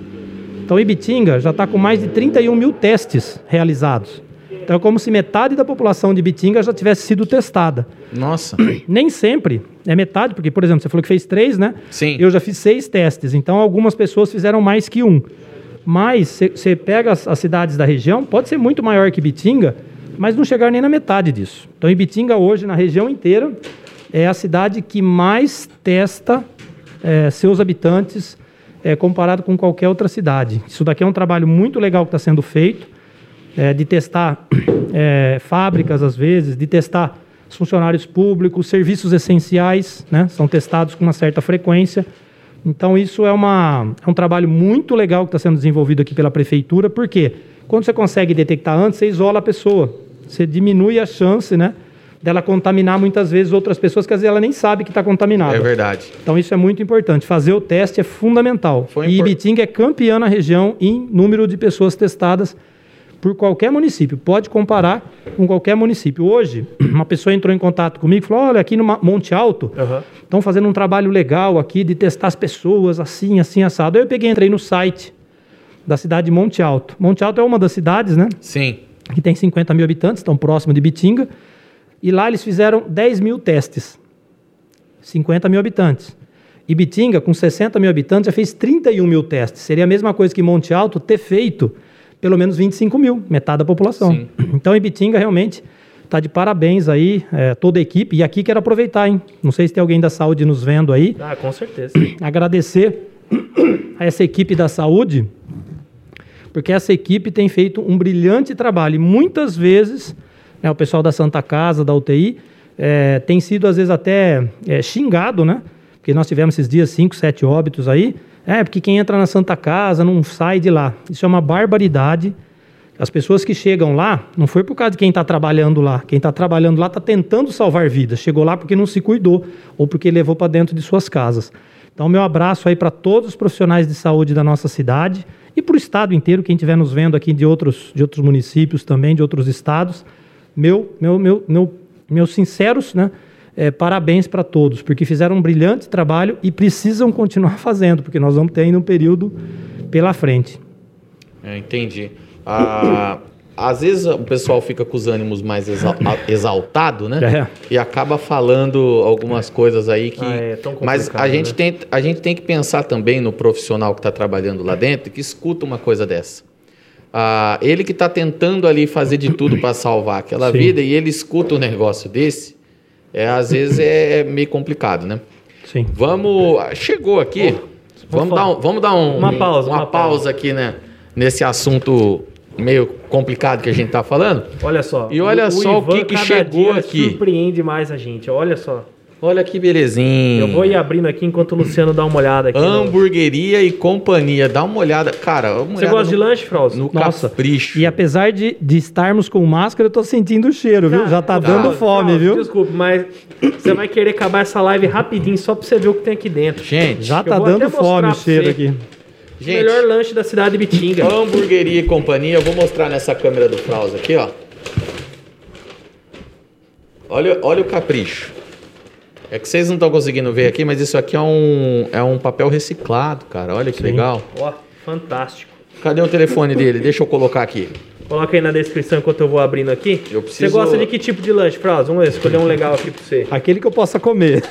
É, então você é dos meus. Como bem, não tem problema não. Vamos ver Tem aqui. gente que fala, ah, eu quero meu lanche sem milho, ah, eu quero meu lanche sem queijo. Pode pôr milho, pode pôr queijo, pode catupiry, pode colocar qualquer Pode coisa. Olha, eu não sei. Ô, ô, Helena, Cadê o, O- cadê o que ele mandou, Lu? Aí, O quatro telefone do, do, do, do Ivan que ele recebe é esse daqui, será? Então, tem esse e tem o fixo. Tem o fixo? É, o fixo é o WhatsApp, tá? Vamos dar uma olhada nesses Eu não lanches aqui. entendi. O fixo é o WhatsApp? Isso. Como assim? É, o fixo é o WhatsApp dele. Ah, é? O 33 do WhatsApp 2, WhatsApp 2, aí tem... Fraus, temos aqui, ó, Então passa bacon, pra mim. Você tem como me passar aqui temos no meu, aqui no meu WhatsApp? churupã. E- Churupã? Esse Olha aqui, só. Esse aqui é a novidade. Esse aqui é um, é um hambúrguer de linguiça caseira que ele mesmo faz. Opa. Ele mesmo tempera. E Dá esse churupã pro, pro Fiquei Frausto. curioso. Diferenciado. esse, esse é é de diferenciado. linguiça. Fiquei, curi- fiquei curioso, pode então, ser. Então é teu. Olha só, Obrigado. cara. É a novidade dele. Obrigado. Agora o cheiro você tá mede- delicioso, viu, mede pessoal? pelo peso, o que tiver mais pesado você me dá, porque eu tô com fome. Não, agora tá tudo igual. Aí tem o Ed, e tem o Bacon, e tem o, o Nel. O Nel. O que que é, eu Luciano? quero o Ed Blake. O Ed Blake. Tó, é teu. Abre aí. Pronto, agora, agora dá só uma olhada Eu vou nisso ficar aqui. com o Bacon e a, a Helena pega esse outro aqui que Pessoal, chama... e aproveitando, ó, vou fazer até um comercial mesmo. Olha o capricho da embalagem. É demais. Com lacre. Ah, Olha que, que abre aí pra você design uma da ideia. embalagem. Parabéns, Ó, tá muito bonito. Esse Eu não aqui é o- Esse aqui é conhecia. o da Helena. Agora, olha o jeito que ele manda. Helena. Olha, olha quando se abre. Olha só, até o embrulho é bonito, hein? Até o embrulho aqui, ó. Coloca aqui pra mim, Helena. Ó. Papel alumínio, vem bem bonitinho aqui dentro, ó. Aqui a gente dá uma moral mesmo que o Ivan é, o Ivan é top. O Ivan, ele já foi chefe em Portugal, a Helena tava me falando. Você- não, é, não, é, não, é, não é qualquer coisa. O cara sabe o que tá fazendo. Tá de Entendeu? parabéns. Então o Ivan, ele manda muito bem. Hambúrguer e companhia. Se procurar no Instagram lá, você... E olha, o isso aqui, cheiro. Olha isso aqui. Olha o cheiro. Olha Minha mãe do céu. Olha Olha, aqui. coloca aqui na câmera aqui, Wesley. O pessoal que tá em casa começa a passar mal agora, nervoso, ó. Ai, ai, ai, ai, ai. Gente, hambúrguer e companhia, deixa eu ver aqui se eu tenho o telefone dele aqui. Você me mandou, Helena? Olha, Frauza, eu não vou conseguir conversar muito sem dar uma mordida nesse, nesse lanche aqui, não. deixa eu ver no seu telefone mesmo. Eu vou até me afastar aqui. Eu, eu não tenho você, você acredita? a gente sempre gosta de trazer os melhores assuntos. Na Melhor- sacola não tem o telefone? Será que não, Não tem, tem, em algum não lugar? tem. Eu tenho. Eu vou passar aqui, ó. É, o telefone eu coloca aí. É. É. Tem, acho que o telefone tem no, no Instagram. Hambúrguer e Co. Vai lá no Instagram, digita Hambúrguer e Co, que você já vai achar já. A gente Top vai demais. colocar aqui também na, na, descrição. E eu queria mandar um abraço aqui pro nosso pro pastor Marcos Lourenço Nosso- que tá nosso aqui. membro, membro brabo. do canal aqui, ó. Pastor Marcos manda um abraço online, tipo nipônico, para o amigo Dr. Frauso. Obrigado, pastor. Um abraço pro senhor também. Deixa eu ver como é que tá escrito aqui. Vai ter que deixar essas mensagens, essas mensagens prontas. Chegando o lanche, nós já. Olha a dificuldade, olha a dificuldade. Pronto. Deixa eu ver. Ah, tá aqui, ó. Espera aí que a gente já continua o nosso papo aqui. Vai ser duro terminar sem comer esse lanche aqui. Ah, eu Olha tô pensando tá que eu um vou, eu vou cheiro. fazer uma pergunta, Fraude. E deixa o Fraude duas falar. horas. E Aí, aí, depois eu só vou ficar aqui comendo, que eu não vou conseguir não comer. Tá muito. Olha Nossa, o o cheiro. cheiro tá delicioso. É impressionante. que- Sim. Você sabe que ele não. é, isso aqui não é chapa, não, viu? Ele não faz o lanche dele na chapa. Ó. Faz o lanche dele no carvão. Aqui, ó. Olha só. É diferenciadíssimo. Não, e Bitinga, né? Nós estávamos falando aqui da, da nossa cidade, né? Da prosperidade da nossa cidade. Queria aqui, inclusive, também parabenizar. Nós temos aí diversas pessoas fazendo lanches artesanais, lanches gourmet, muito bons. Eu não conhecia o do Burger Co, né? É Burger e Isso. Co. É Burger e Burger e Co. companhia. e companhia, mas tem outros aqui em Bitinga também fazendo é, lanches muito bons. Nós temos aqui do nosso lado aqui o, o Rafael que faz um risoto espetacular também. Do Palone ali? Do Palone. Ah, maravilhoso. Ah. É, nós temos o, o- a cervejaria lá do, do Lucas, né? Rancho do Argenton. Sim. Ah, o Rancho do Também, e Argenton. outras cervejarias, né? Inclusive até mandar um abraço para todo mundo. E Bitinga está se tornando, além da capital nacional do bordado, a capital gourmet também, Ah, né? É muito bom. Tem coisa pratos, muito top. cervejas. Aqui tem coisa boa, viu?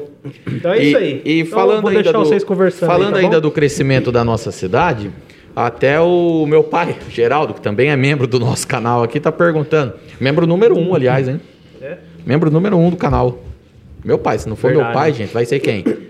Ah, meu pai tá falando assim, ó, a Ibitinga, proporcionalmente, é, deve ter a maior quantidade de bairros e loteamento e continua expandindo.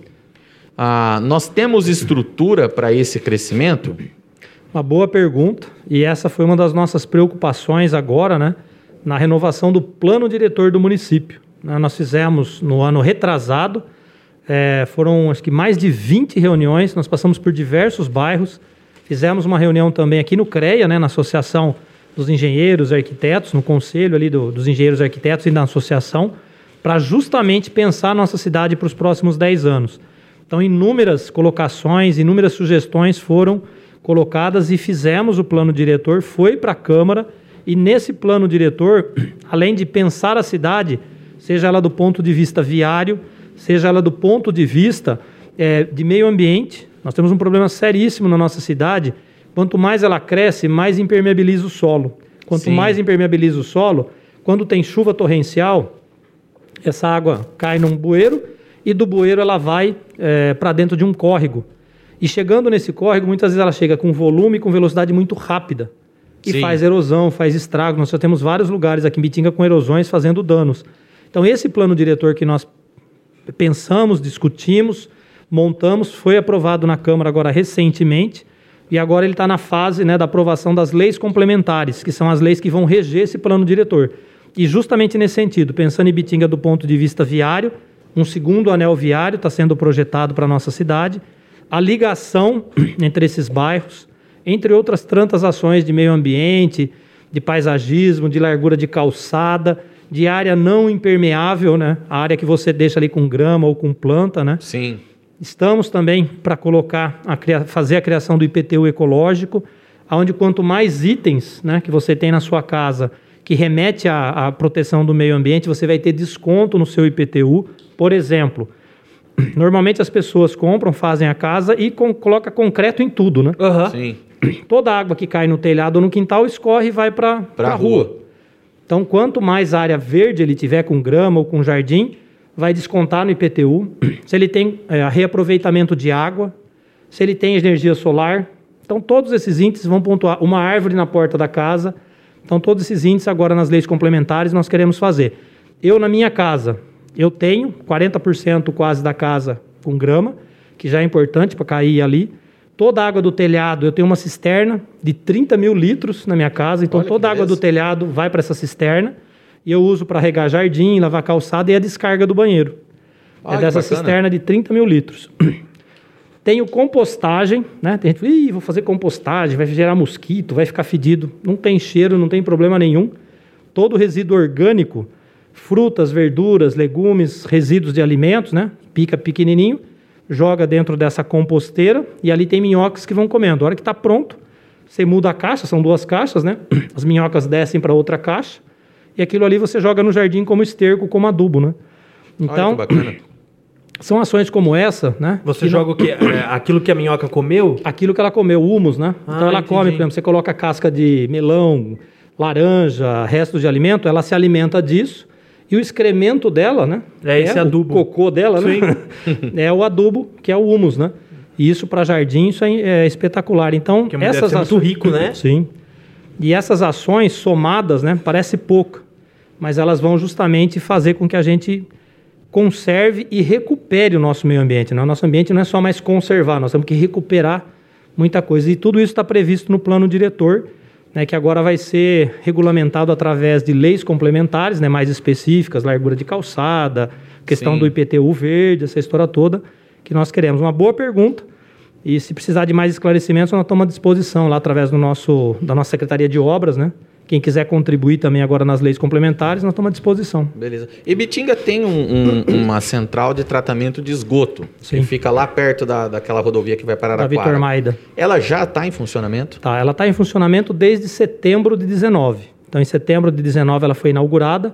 É uma obra que já vem de dois, três governos para trás aí Sendo do nosso. construída, né? Sim, estava com inúmeros problemas, ela estava parada quando nós assumimos. Aí a nossa prefeita Cristina falou: Fraus, olha, eu quero que você me dê uma ajuda agora, pelo amor de Deus, para a gente Tirar colocar isso. isso, daí da, tirar da frente. Já faz tanto tempo que começou essa obra e está parada. Uma obra de mais de 30 milhões de reais. Meu Jesus é uma amado. obra muito cara, né? Uma das obras mais caras dos últimos anos de Bitinga. É quase o que eu ganho em um ano, hein?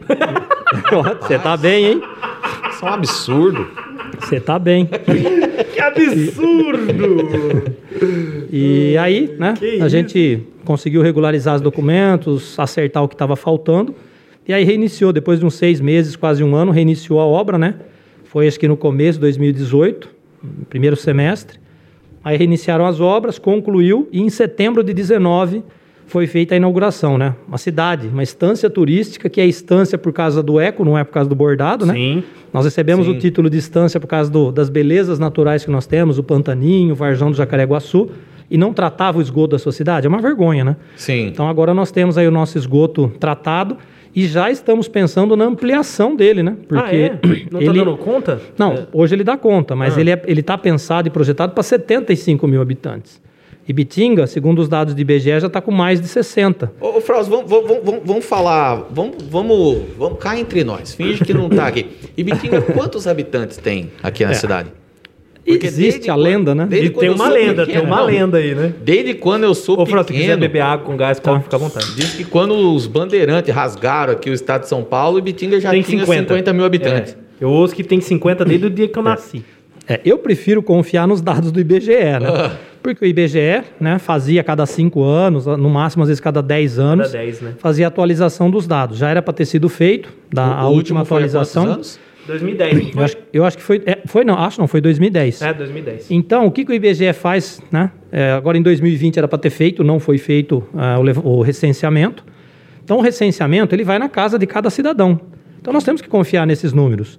Ah, mas foi, foi feito lá em 2010. Tudo bem, mas o, IBGE ele faz o cálculo, como ele sempre fez há, há décadas, né?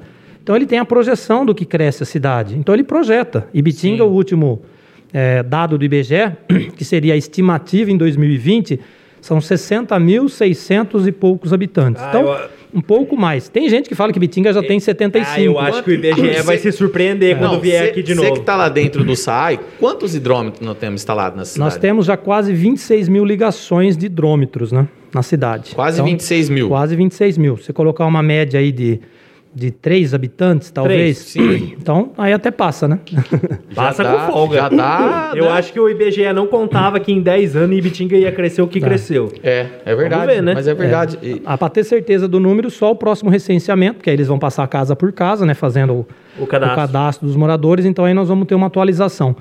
Mas eu acho que está por volta aí de entre 60 e 70 mil habitantes. Muito mais que isso eu acho difícil, porque Ah, sim, não. é, Não tem que teria, também, Teria é. que ter crescido mais, né? teria que ter E o- crescido mais até. Territorialmente. E meu falando. pai tá falando aqui, ó. Geograficamente, Bitinga está praticamente no centro do estado Aham. e é banhada por seis rios.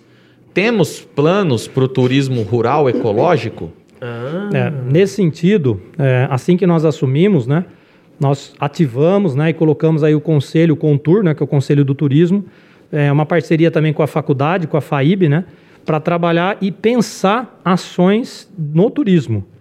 Porque antes se utilizava, sem crítica nenhuma, mas eu acho que é importante, porque era o que acontecia, nós temos que ter Sim. noção clara disso. E Bitinga, Sim. por ser uma estância turística, recebe aí, dependendo do ano, entre 2, 3 milhões de reais do governo do estado para fazer ações que desenvolvam o turismo no município, porque nós somos uma estância turística. São acho que 70 ou 72 instâncias turísticas e todas elas proporcional à população que tem, recebe esse recurso. Então, esse recurso normalmente sabe como que ele era utilizado? Para fazer praça e para fazer asfalto, recap. entendi. Mas isso não é um atrativo para o turista. Então, desde É. quando nós entramos, é importante para a cidade? Claro que é importante, mas vamos buscar outras fontes para esse recurso, para fazer essas ações. Sim. E o dinheiro do turismo vamos investir em turismo. E aí, com o apoio do Contur, né, o Conselho de Turismo do município, eh, e também com a FAIB, né, foram feitas, eh, estabelecidas várias linhas de atuação. Então, uma das primeiras linha fo- linhas foi a questão do Pontal do Jacaré, Sim. está sendo trabalhado ali, é uma obra cara, né, O Pontal do Jacaré é o que tá fazendo lá na, Na na balsa. balsa. Ah, tá. um local que estava abandonado, né? Sei lá que governo começou aquilo lá. Uma obra muito importante para atrair turista. E aí nós pensamos, entramos em contato com a FATEC Naval ali de Jaú para desenvolver alguns projetos e está sendo desenvolvido tudo isso lá. Já foi feito toda a parte de iluminação, cercamento, a construção daquele galpão de mais de mil metros, onde vai ter restaurante, receptivo para o turista, Ah, que legal. local para ele chegar. E agora a próxima etapa é um atracadouro de grande porte, para navios de grande porte, que vão vir desde Barra Bonita e aí ficar aqui mesmo, né, para fazer o passeio de Eclusa, como tem em Barra Bonita, né? Ah, sim. Subir a Eclusa, descer a Eclusa, almoçar, passear. Mas o jacaré, o jacaré comporta um, Comporta. um barco passando ali grande? Sim, sim. Na, na, é, dá de vir de porte. Barra Bonita? Dá pra vir de Barra Bonita. Nós já Nossa, conversamos. só que legal. A gente, é. pega Ba- a gente pega aqui em Bitinga, É. passa um dia em Barra Bonita e volta pra Bitinga. Pessoal, que legal, de barco. Bacana. Lá em Barra Bonita tem o seu Edson Palmezan. Ele já veio várias vezes aqui em Bitinga, né? Ele participou de algumas discussões dessa de pensar o turismo da nossa cidade. E ele está ansioso, né, para poder vir começar a desenvolver esse turismo. Carlos Nascimento, o âncora, né, que era do SBT, Sim. que era da Rede Globo, ele está concluindo um navio, um mega navio, para fazer o turismo pelo Tietê. Olha que legal. Então vai ser um, um espetáculo. Nós temos inclusive o, celular pessoal dele e de vez em quando ele manda um zap. E aí, Frauso, já tá pronto o atracador? Ó, tô querendo levar meu navio aí. O então dia que nós ele temos... estiver passando aqui, você dá um toque Tá? pra mim que nós traz ele aqui. Não, ele é, e ele é muito gente boa. Ele, além de ser uma sumidade, aí uma pessoa é, da, da- da grande mídia, inclusive, né? Ele tem propriedade aqui em Pederneiras, tem Olha. produção de café. Do lado Tem um aqui. sítio ali que produz café e ele está investindo, ele e a filha dele, no turismo náutico. Então eles querem fazer esses passeios pelo Tietê, essa história toda. Mas, como é um barco de grande porte, Uhum. ele precisa de um atracadouro à altura. Top, né? Grande, Top, né? É. E é o projeto que está sendo desenvolvido ali agora, já com toda a autorização da AES, autorização da CETESB, da capitania, né, porque precisa de, navio, é, de espaço, de profundidade para passar. Então, nesse sentido, está sendo desenvolvido com os recursos do turismo, não usando para fazer asfalto, mas para fazer ações para trazer o turista. E por que isso? Porque a cada dia que passa, e essa pandemia veio para acelerar isso, as pessoas não vão vir com tanta frequência para comprar o bordado aqui. Concordo. Sim. Vai comprar Isso- online. Isso vai acabar, é. É, acabar talvez não, mas sim, vai diminuir, diminuir muito. é. Década de 80, né, que foi o auge do bordado em Bitinga, chegava a ser até 120, 150 ônibus. É. Antes da pandemia, quando tinha 50, 60, o pessoal estava soltando rojão. E com a pandemia, o pessoal aprendeu a comprar muito pela internet. Tá aí a Yamp, patrocinadora aqui de Sim, vocês, né, que exatamente. colabora. Um abraço de novo pro Lucas. É, e outras plataformas, a população aprendeu a comprar muito pela internet. Se é- nós não tivermos atrativos, que um passeio de barco ele não faz pela internet. É, muito legal, né? Passeio de jet ski, Sim. um lugar agradável para ele chegar, para ele fazer um turismo. Comer uma Isso comida é impor- boa. Comer uma comida boa, isso é importantíssimo. Por quê? O turista vem e aí, além dele gastar, né, com o navio, com o restaurante, com o bar, ele vai também na loja de bordado, no restaurante, no Exato. hotel. Aí ele aproveita, né? Sim. É. Mas ele só vai vir aqui se tiver esses atrativos preparados. Como Sim. o Brotas desenvolveu muito bem, Muito bem. nós sim. estamos caminhando nesse sentido. Então, o primeiro foco nosso, eh, Luciano, é a questão do, do Pontal do Jacaré com atracadouro agora, né? Para barcos de grande porte, para fazer turismo fluvial. E também já temos outros projetos aí, como a revitalização do centro, né? A nossa praça ali, Rui Barbosa, precisa revitalizada, todo aquele centro ali precisa de uma revitalização. Nós já temos esse processo em andamento. E nós temos um trabalho também muito legal. Ibitinga é o primeiro município do estado de São Paulo que firmou um convênio com a USP de São Paulo, chama USP Municípios. E duas semanas atrás nós tivemos aqui o vice-reitor, e no ano passado veio o reitor da USP. Ah, é? O, o- eu sempre tenho dificuldade para pronunciar o nome, é, é Vatanai Arropian, é um nome bem, bem ah, diferente. Ah, eu te entendo. Fa- faz assim, O ó. E o vice? daí- Fala assim, pronto.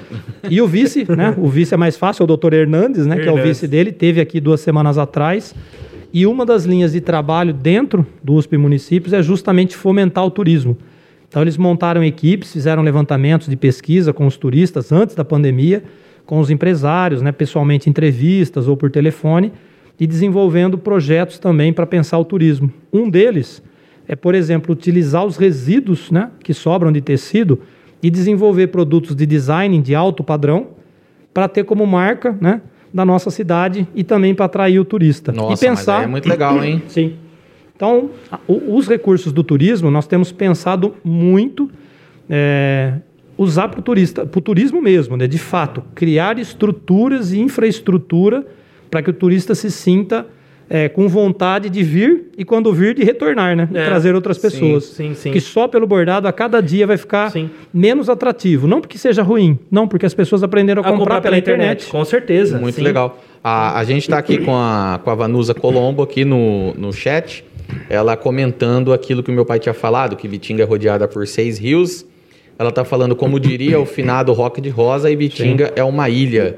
O finado Rock, que foi o cara que eu, que eu pelo menos tive o prazer de conhecer, mais apaixonado por essa cidade que eu, Sim. que, eu, que eu conheci. Né, muito bom. Ah, o Sky News Astronomia. Abraço, Dino. O Dino, que veio aqui há pouco tempo, está acompanhando a gente aqui também. Falando que a live tá, que ele está acompanhando e que está muito show a nossa live aqui.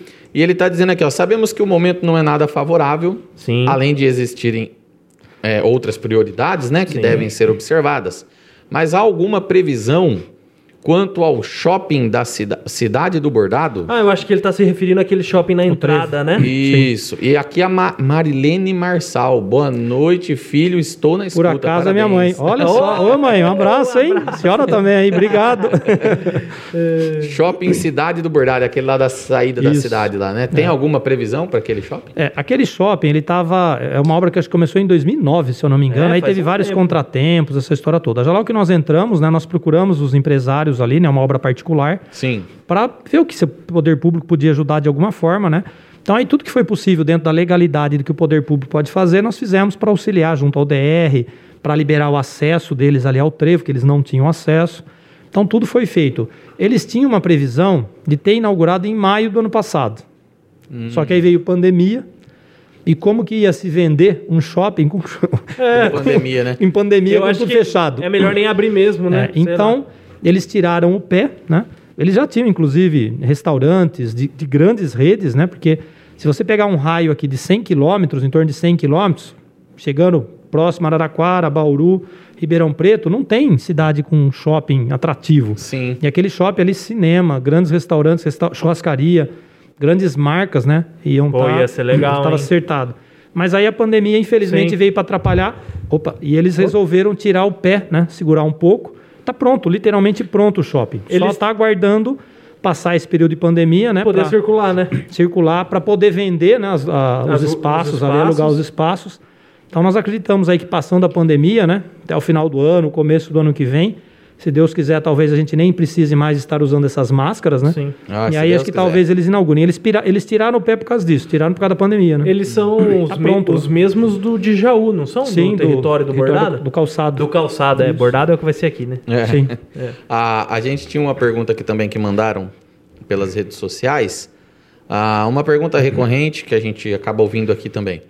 Ah, em conversa com o Jean da Santa Casa, ele nos disse que tinha uma verba de 6 ou 7 milhões ah, que vieram para o auxílio da pandemia. 800 mil foram para a Santa Casa.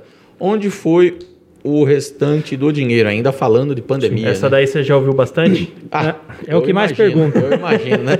Não, e, e, e até é importante isso daí, porque tem muitas pessoas que não sabem ainda como checar. E é importante, o poder público não tem que, que o agente político não tem que ficar constrangido com nenhum tipo de pergunta. Sim. Nós somos agentes políticos, nós estamos representando as pessoas e usando o recurso que é de todos nós, dos Sim. impostos. Nós não criamos dinheiro, Tá certo. nós gerenciamos o dinheiro que são recolhidos de todos os contribuintes. Esse recurso que foi passado, em torno de 7 milhões de reais, seja para a Santa Casa, seja para o SAMES, né, a nossa autarquia da saúde, seja para a prefeitura, cada site desse, da prefeitura, do SAMES da Santa Casa, tem lá um link que chama Transparência, Prestação de Contas, que está lá como foi usado cada recurso. Não foi só 800 mil reais que foi passado para Santa Casa, não. Foi muito mais que 800 mil reais. Inclusive, não só desses 7 milhões. O ano passado, graças a Deus, né, com o Belmiro, a nossa prefeita, toda a equipe, nós conseguimos fazer um trabalho de economizar recursos. Nós viramos o ano com mais de 12 milhões de reais em caixa. E nós estamos usando não mais os 7, já está usando dos 12. Para a senhora, a senhora né, que fez o questionamento, Não, foi uma pergunta que veio pela rede social, Tá. essa daqui. Bom, para a pessoa que fez a pergunta, para ter uma ideia, a Santa Casa, e eu sei porque eu fiquei três anos à frente da Santa Casa como gestor lá da, da intervenção, é, nós gastávamos um tanque de oxigênio, né, daquele da White Martins, que está ali na entrada da Santa Casa, a cada 20 e 30 dias. Agora, nessa, nesse pico que nós tivemos aí, março, abril, maio, nós chegamos a gastar um tanque daquele em 22 horas. O que se gastava gastava em no mês. 20 a 30 dias, gastou-se em 22 horas. Nossa, é- é absurdo, né, cara? Só de oxigênio, para vocês terem uma ideia, do começo do ano para cá foram mais de 2 milhões de reais em oxigênio. Era caminhão indo e vindo trazer oxigênio. Precisou colocar um outro tanque, porque não estava dando conta. Medicamento. Uma simples máscara como essa que você está usando, Wesley, que é uma máscara descartável, É descartável. essa máscara, que custava em Eu- 2019 20 centavos, 30 Eu centavos, paguei dois reais. chegou a ser oferecida para Santa Casa a 2,80. Nossa. Era, aí- era centavos isso.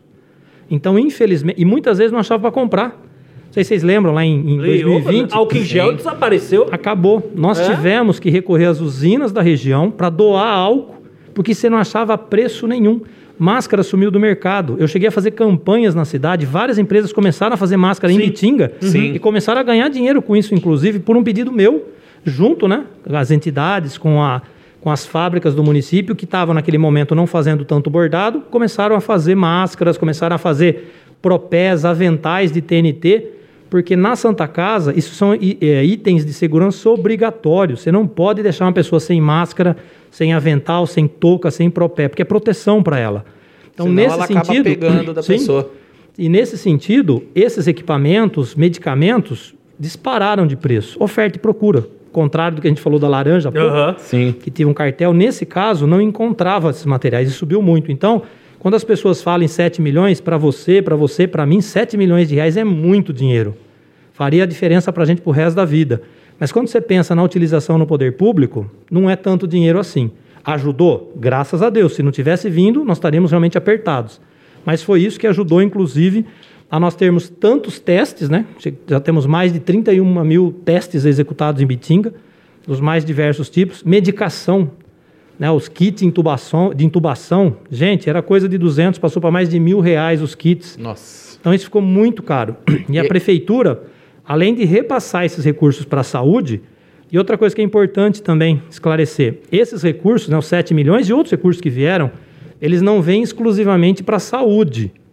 Por exemplo, como os municípios perderam a arrecadação, vendeu menos, menos nota fiscal, menos ICMS, menos imposto entrando para o município, parte desses recursos o município poderia, pela lei federal, usar para pagar folha de pagamento. Então ele não é exclusivamente para a saúde. Ele também pode ser utilizado. Claro, o maior percentual dele é para a saúde obrigatoriamente. E no site da prefeitura, no site das, do SAMES e no site da Santa Casa, vocês podem entrar e ver lá a prestação de contas, como foi utilizado. E se alguém tiver alguma dúvida, né, porque às vezes não tem familiaridade ali, Sim. onde entra, onde busca, pode nos procurar que nós ajudamos aí a pessoa a entrar e buscar. E isso é importante, fiscalizar. Porque nós vimos tantos escândalos Brasil afora, né? Sim. Compras de, de respiradores superfaturados, Meu Deus do céu. absurdo, máscaras isso é aventais. absurdo. É. Isso daí devia dar prisão perpétua para uma, O uma cara pessoa usa dessa. de uma tragédia Sim, para ganhar dinheiro em cima dos ganhar outros. dinheiro em cima da, da desgraça dos Sim. outros. Então, esse recurso, né? É, quem fez a pergunta aí pode entrar no site né, da Prefeitura, SAMES e Santa Casa, tem Lá lá, as prestações de conta, né? E já foi usado até muito mais do que isso, né? Infelizmente, é, hoje, né? Como eu falei, a Santa Casa gastou mais de 2 milhões de reais só com oxigênio do começo do ano. Então, é uma situação muito difícil.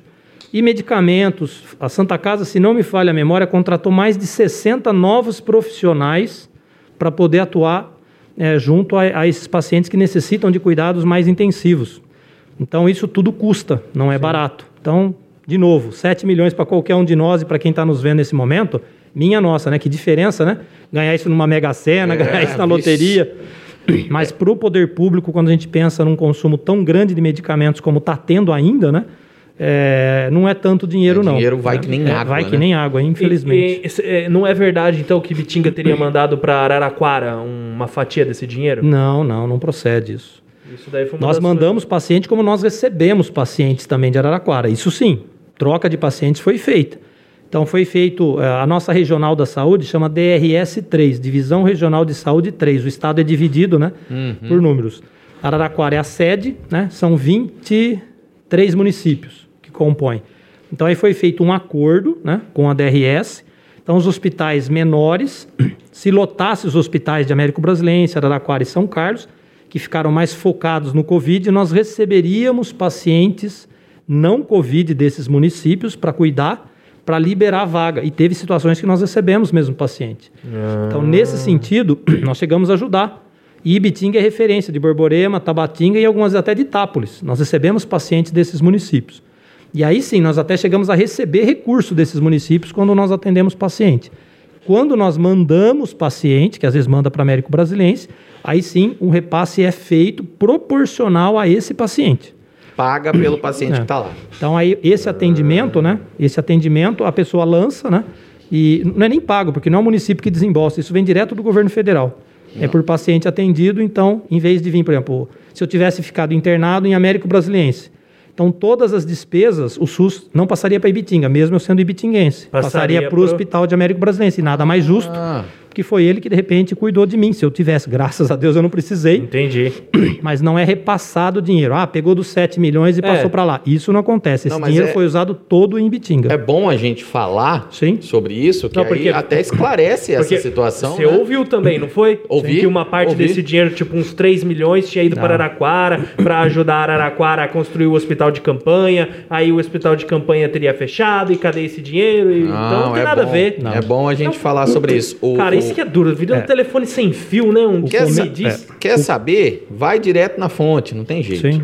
É. Então, no hospital de campanha foi feita uma ajuda assim quando foi montado, mas não chega, eu acho que não chega a 600, não, não chegava acho que 300 mil reais que foi passado. Foi passado, porque se nós precisássemos de leito, nós Ele- íamos ter lá. E se usasse, que não chegou a usar graças a Deus, aí também seria cobrado um valor, mas graças a Deus Não não, chegou a precisar disso. Ah, mas então desses isso. 7 milhões aí, 99% ficou É, tudo dentro de Bitinga. É o telefoninho se não- sem fio Não, mesmo. mas então. E se não tivesse mandado e tivesse precisado usar Aí eu ia ocupar porque iam não ocupar mandou. Ah também. lá, não quis ajudar, agora vai querer. É complicado. Ah, o, o Dino aqui lá do, do Sky News está dizendo obrigado, Frauso, pela resposta e Brabos por passarem minha pergunta para ele. Valeu. junto. A pergunta que ele fez sobre o, O shopping. shopping do bordado. Eu que agradeço.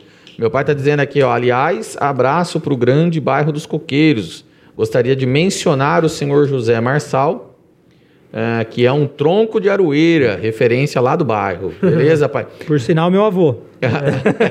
Pai da minha mãe. Aliás- Aliás, hora que vacinar todo mundo aí que deu uma passada nessa pandemia, ah, nós vamos fazer um. Nós vamos lá visitar esse pessoal lá no Coqueiro, que nós vamos gerar um conteúdo que vai ser específico para os membros aqui do nosso canal. E aí nós vamos fazer uma, uma Meu avô, lá. seu José Marçal, tem muita história para contar, tem 92 anos, acabou de fazer agora no começo do ano, Acha?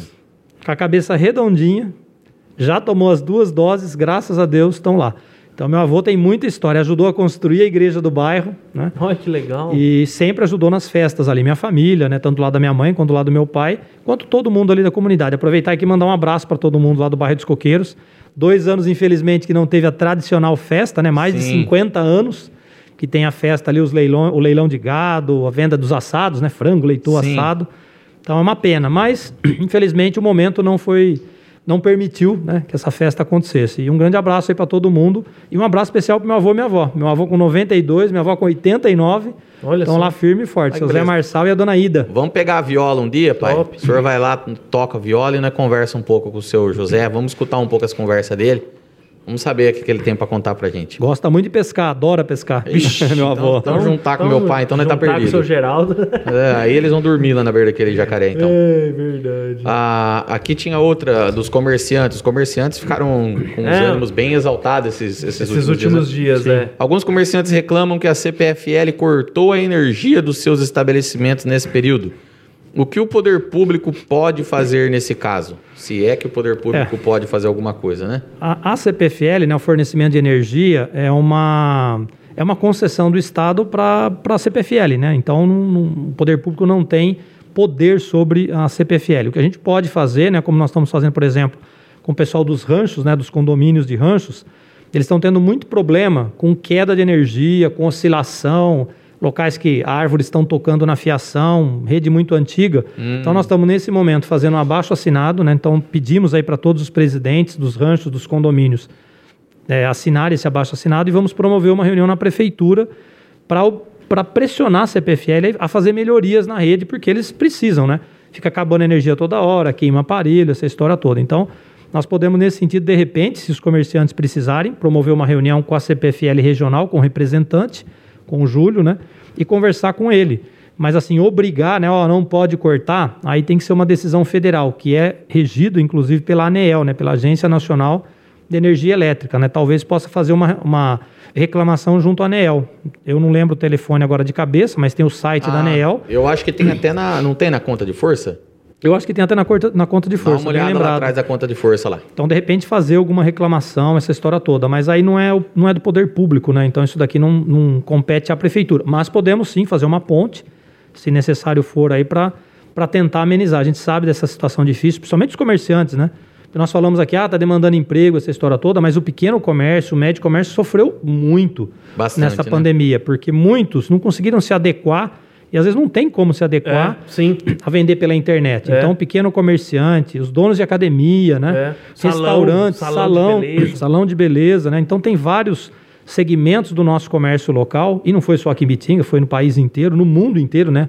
Essa pandemia, uns lugares mais graves, outros não, mas afetaram muito. Então, eu acho que nada mais justo, né? Do que, de repente, fazer essa reivindicação para tentar, né? Junto à CPFL. Pode ser feito direto no site da ANEEL, e também, de repente, procurar a gente na prefeitura, a gente tenta fazer alguma coisa, como nós estamos fazendo com os condomínios de rancho agora. Um meio de campo ali, né? Sim. Muito legal. Mais alguma coisa, senhor Wesley? Eu tinha, eu tinha sim, eu tô tentando lembrar aqui. Já, já se perdeu? Queria agradecer, ah, então, não, lembrei. todo Que- mundo que está aqui no chat com a gente. Lembrei. Ah, nós temos um, um bom número de, de Eu de vou, vou conversas aproveitar aqui, no chat. Pode falar. Não, não, é que assim, é, é, é, é você que tá no, no comando agora da, da- do SAAI, Isso. né? E recentemente teve aquela. aquela que Troca das contas. É, que deixou o pessoal meio maluco, começou a chegar duas contas, né? Aí a galera já começou. Assim, até eu ouvi já, eu já entendi o que aconteceu, O né? pessoal pira, né, cara? É, é. Quando vê duas contas se- chegando em casa, A, a minha dúvida nem é relacionada às duas contas, tal. É, é porque assim, é, depois se você quiser explicar para contextualizar aí a Sim. galera, vai que tem alguém. Eu acho difícil alguém já não ter entendido o que, que aconteceu, né? É só se olhar na caixinha do correio. Mas a minha, Você a minha pergunta saber. é assim, porque eu vi você falando que, tipo, calma, gente, não é duas contas, só- estamos imprimindo adiantado para você ficar ciente caso tua casa tenha um Vazamento. um vazamento, uma normalidade. Aí eu pensei assim, não, tudo bem, mas vai chegar uma hora que vai chegar duas contas, porque não tem jeito, entendeu? Se eu tô pagando uma aqui e tá chegando outra, vai chegar uma hora que vai ter duas contas. A maioria das pessoas deve ter acabado pagando as duas contas de uma só vez. O val- valores que era menor. A, a minha pergunta é, porque agora tá chegando conta com 60 dias de, De antecedente. de antecedente. Então, tipo, a, conta que eu tenho pra pagar da, da minha casa é uma conta que já vai vencer não no mês que vem, mas no outro. Então agora vai ser sempre assim? Sempre eu vou receber uma, uma conta com 60 dias de prazo? É, esse, esse, essa mudança, né? Nós tivemos que fazer pelo seguinte, né? é, naquela semana, naqueles meses, era incrível, né? O celular e pessoal as redes louco. sociais ficando louco. É, porque o site tá com problema nas contas lá, porque É. não pagou energia, e agora estão querendo pagar, fazer duas contas para pagar o, a- o problema do site. Tem nada a ver uma coisa com a outra. Quando eu entrei, eu cheguei e perguntei, né? Porque eu não era do SAI. Eu sou formação engenheiro agrônomo, sou mestrado, doutorado, sou doutor, né? Como muitos falam, né? Porque eu fiz o doutorado, defendi a minha tese, tenho livro publicado, inclusive, na área que eu de- de- trabalhei. Poxa, que Na- legal. que no bacana. doutorado, Eu nem sim. sabia disso. É, um, é fisiologia vegetal. É uma área bem específica, né? Legal. Quase que segui a carreira acadêmica. Então, quando eu cheguei lá, fui conversar com os funcionários, né, com a equipe, né, quais eram os problemas, o que tem que mudar, o que tem que melhorar, conversar, conhecer a equipe, né? Eles eles têm muito mais informação do que eu, né? Agora me cabe, né, com as informações deles irem ajustando. E uma das primeiras coisas que eles falaram, falou, olha, Frausa, nós temos um, um sistema moderno, né, que chega com um tablet na porta da casa da pessoa e faz a leitura. Sim. Só que a conta que chega para o cidadão é a conta de dois meses atrás. Eu falei, nossa, eu, Frauso, não sabia que era isso. Eu achei que a conta que eu pagava todo mês Era do mês. era do mês, mas não era. Por que isso? Porque quando começou-se a fazer a leitura de água em Bitinga, muitos anos atrás, o leiturista passava na porta de cada um anotando à mão. Tinha um papel, uma caderneta que ele anotava. Então ele anotava a leitura. Ele pegava essa leitura, no final do dia levava no SAI. O SAI juntava, depois de um tempo, um volume de leitura de uma semana e mandava para uma gráfica. A gráfica rodava os, ah, os boletos de pagamento, que voltava depois de 15, 20 dias para o SAI.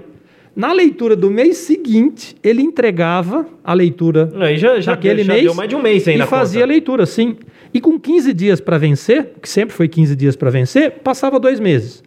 Então ele falou, seu Frauso, não pode, a gente tem que mudar isso. Eu falei, mas por que, que quando implantou o sistema de tablet já não fez? Ah, mas porque ninguém quis, né? Porque- Lançar duas contas no mês. Então, o que, que foi feito só no mês de abril? Então, no mês de abril, imprimiu-se a conta que sempre era impressa, que era de dois meses atrás, e a leitura que tinha acabado de ser feita. Então, ninguém pagou duas vezes a mesma conta. Não, até os prazos de validade estavam bem Sim. claros, que era um para um mês, outro e para outro outro. outro. Então, se alguém ainda tiver dúvida, é só olhar no campo data da leitura, que você vai ver lá. Uma era até 13, 14 de um mês e a outra era até 13, 14, que era a data da leitura. E por que fazer isso? Ah, só porque eu acordei um dia e o funcionário falou, resolvi falar? Não. Porque se você tem um vazamento na sua casa, quando que você ia perceber o vazamento na conta? Dali dois, dois meses. Só que já tinha vazado um mês e vazado outro. Agora, acabou de ler, ele já entrega na tua mão a conta. Se for um consumo absurdo, você vai ver o valor da conta, você já vai falar, opa, tem vazamento, tem algum problema aqui. Ele chega com um tablet ali e já imprime na Isso, é hora? Como um celular, né? Ele olha lá, a sua casa, ah, Rua João da Fonseca 120. Ele digita, automaticamente ele consulta o sistema, vê a leitura anterior do mês passado, gera o boleto, imprime e ele coloca. Só que antigamente ele fazia isso, mas era a leitura lá de trás. Entendi. Entendi. Então aí imprimiu a normal, E que é a que imprimiu vinha, a do mês. e imprimiu acabou de fazer. Isso só foi em abril, maio, junho para Então- frente, é só a conta com 60 dias para vencer. Ah, é isso então. Sim. Então agora em vez de eu É, ter 15 não dá dias... 60, dá 35 é. dias mais ou Isso. menos. Então agora em vez de eu ter 15 dias, eu tenho o dobro de Então, dias. o dobro de dias. Então vai ser para sempre assim agora. É. Isso tende a ir diminuindo com o tempo, por quê? A, a legislação federal diz o seguinte, que a leitura da água ela não pode ser inferior a 28 dias da outra leitura e não pode ser posterior a 33. Então, como eles são ágeis para fazer essa leitura, em algum momento isso vai diminuindo, dois, três, quatro, cinco anos, e vai tender a voltar para os 15 dias, mas sempre respeitando. Inclusive, até um alerta aqui para a população, porque é terceirizada a nossa leitura. É a mesma equipe que faz da CPFL é a que faz da água em Bitinga. Sim. Então, esse pessoal não pode fazer antes de 28 dias e nem depois de 33. Porque se não se faz muito para frente, o que, que acontece? Por exemplo, você consome mais 4, 5, 6 metros cúbicos, você muda de faixa. E conforme maior a Ah, faixa de consumo, maior é, é o preço do metro cúbico. É. E às vezes a conta pula. Por exemplo, ah, mas eu gastei 2 metros cúbicos a mais esse mês, eu pagava R$ 31,50, foi para 50. É. Porque você muda de faixa e cresce, mu- não cresce proporcional só ao, Ao à que metragem, você gastou, né? mas a faixa que você se enquadrou. Entendi. Então, por isso, a legislação diz, não pode ser inferior a 28, porque senão aí prejudica a autarquia, né? Porque aí vai ler com uma faixa estreita e vai ser menos consumo, mas também não pode ser muito depois, porque senão você pode mudar de faixa e aí, E aí você, você acaba é pagando mais, é prejudicado. Entendi. Então, foi feito só em abril para atualizar as duas contas e principalmente por uma reclamação recorrente no SAI. Às vezes a pessoa não percebe, por exemplo, um fio de água descendo no vaso sanitário. Você não percebe. É. Nós fizemos até matéria, fizemos um vídeo no SAI. Um vaso sanitário na casa, correndo ali um fiozinho de água, que muitas vezes o vaso é branco, você nem percebe. Aquilo ali pode dar mais de mil litros no mês. Nossa. Uma torneira pingando, pode chegar a 1.500 litros de água no mês. Nossa. Então, são vazamentos que às vezes você não Jesus. percebe e Eu não penso você nem perde na muita conta, água. Eu penso na água mesmo, né, cara? Que E- é desperdício, É, né? E pior, muitas vezes você tem embaixo da sua casa um encanamento que rompeu, deu Aí um é vazamento, você nem vê. Vai mas a, casa conta inteira aparece. Só que a conta depois. aparece. É. Então, antes, quando você percebia isso? Dois meses depois. Agora, você vai perceber na hora. Por quê? O leiturista passou, leu e te mostra. Se a sua conta normalmente era 20, 30 metros cúbicos e de repente foi para 40, 50, você já vai ficar sabendo. E fizemos um outro, uma outra mudança. A- o, o sistema, ele automaticamente digitou ali a leitura atual. O que, que ele faz? Ele calcula a média dos últimos seis meses e compara né, com o valor que deu. Se ela for 30% acima da média dos últimos seis meses, sai um alerta bem grande na conta. É, prezado cidadão, é, a sua conta excedeu o consumo de 30% a média dos últimos seis meses, favor verificar possíveis vazamentos. Às vezes o cara lavou uma piscina, gastou É. mais água e vai dar. Beleza. Mas já sai um alerta também. Então agora, fechou o mês, ele já tem a conta na mão. Com 60 di com 35 30 e dias para pagar. E aí ele pode, inclusive, ir no SAI reclamar. Vai lá, reclama, detecta o vazamento, a gente pode até fazer um desconto na conta dele. Então facilitou para o SAI, né? Diminui reclamação e para a população identificar um possível vazamento mais rápido. Né? Ah, é uma, é uma, uma atitude bem pensada, né? Muito Entendi. bem. Era isso. É isso aí. O que Mu- mais? Era isso. Muito obrigado a todo mundo que está aqui junto com a gente. Eu tô com uma fome que você não faz ideia. E o cheiro continua bom O aqui do lanche, Tá, viu? tá invadindo aqui. Então, uma beleza. Queria agradecer mais uma vez lá o Ivan do Hambúrguer e Companhia. Olha aí que Você bonitinho. nem mostrou o seu aí, mostra o seu Não, aí. o meu eu vou comer, cara. Ah, mas você não vai nem mostrar o que, que você. Você já que, mostrou que o seu? veio? O meu é diferente do seu, pô. Será? Opa! Pera aí que eu já o vou. meu é um bacon artesanal, coisa mais maravilhosa do mundo, que eu já dei umas mordidas aqui já, eu não aguentei. Queria agradecer a todo mundo que tá junto com a gente aqui no, no chat, nessa conversa bacana. Oh, Eu vou pegar aqui, Tá bonito, hein? Tá bonito, olha. ah, olha meu isso. Deus, por que, que eu não peguei essa caixa? Olha isso, velho, essa aí tá da hora também, hein? Nham, nham, nham, nham, nham. Pra você que tá aí, ó. Sexta-feira, uma hora dessa aqui, ó. 10 para as 9. Dá, manda uma mensagem lá, pede um pra você que você Aproveita que ele tá arrepender. aberto. Aproveita que tá, tá entregando, delivery. É. Ah, muito obrigado para todo mundo que, que nos acompanhou aqui. A nossa prefeita Cristina Arantes, grande Salve, fraude. prefeita! Nós estamos esperando você aqui, que nós já não sabe mais nem como convidar mais você. É verdade. O, o microfone do Brabo tá aberto. Ah, opa, Aqui, tá todo mundo. Grande Frauso, nosso vice-prefeito, grande orgulho. A, a prefeita disse, muito obrigado. O Denis Borghetti, sensacional essa entrevista do Bravos. Parabéns, ô Denis. Eu vi que você escreveu aqui também, aqui mais pra cima, que você não conhecia, ó. Manda uma mensaginha lá, pede lá, que é muito bom, viu? Muito é isso bacana. aí, Deus patrocinador pra nós. E pra gente encerrar aqui, então, Vamos lá. É, ah, nós tem- já vamos fechar aqui com o Frauso, mas nós vamos fazer os patrocínios aqui primeiro, que ó, tá ajudando nós a manter isso aqui. É verdade. E se você, se você empresário tá aí, quer patrocinar a gente, tamo aí, ó. Tem link aí na descrição também. Por favor, né? Vamos lá. Vamos é, ajudar aqui. Já já a gente volta para dar tchau pro Frauso. Nós temos aqui então Yamp. Yamp, o que, que é Yamp? Yamp é uma plataforma para você vender online aí os seus bordados aí, ou seja lá, se você não tiver vendo quiser, de né? betinga, é o que você quiser. E o interessante da Yamp é que ela não cobra de você uma mensalidade no primeiro pacote. Você paga só se você vendeu. E a porcentagem é 2,5%. E, Além disso, é uma loja muito simples, muito fácil. Eu criei, e nem entendo muito disso. Fui lá, criei, consegui colocar meu produto, consegui fazer as promoções. E é então toda integrada, é né? tudo Você põe lá integrado. o tamanho do negócio, ele já calcula Putz, tudo pra você e te dá top. tudo pronto. É, exatamente. É, tão da, é, é- é mais da hora só você vendo mesmo, porque não tem nem como explicar. Ah, tem planos, então você já sabe. Para montar sua loja, você tem que acessar www.yamp.com.br ou acesse o QR Code que fica aqui, ó. Também você vai poder dar uma olhada. Tem na descrição desse vídeo uma playlist que o Lucas colocou com passo a passo detalhado que a gente chama né, de como é que é? tutorial para você criar a sua loja. Então, Yamp, crie uma loja virtual e comece a vender na internet agora mesmo. Qualquer coisa que você fizer, gente, vai lá, faz a sua loja e venda. E venda. A Gedielson Rodrigues, Engenharia e Arquitetura, casas de alto e médio padrão. Construções que vão desde o projeto arquitetônico até a finalização da construção. Ele faz o acompanhamento, indicação de melhor terreno, ele deixa tudo isso pronto para você. Às vezes você vai construir uma casa e tem alguma coisa no terreno que vai impossibilitar o seu projeto. Gedielson já cuida de tudo isso para você, fazendo a indicação do melhor terreno, por onde que nasce o sol, onde se põe.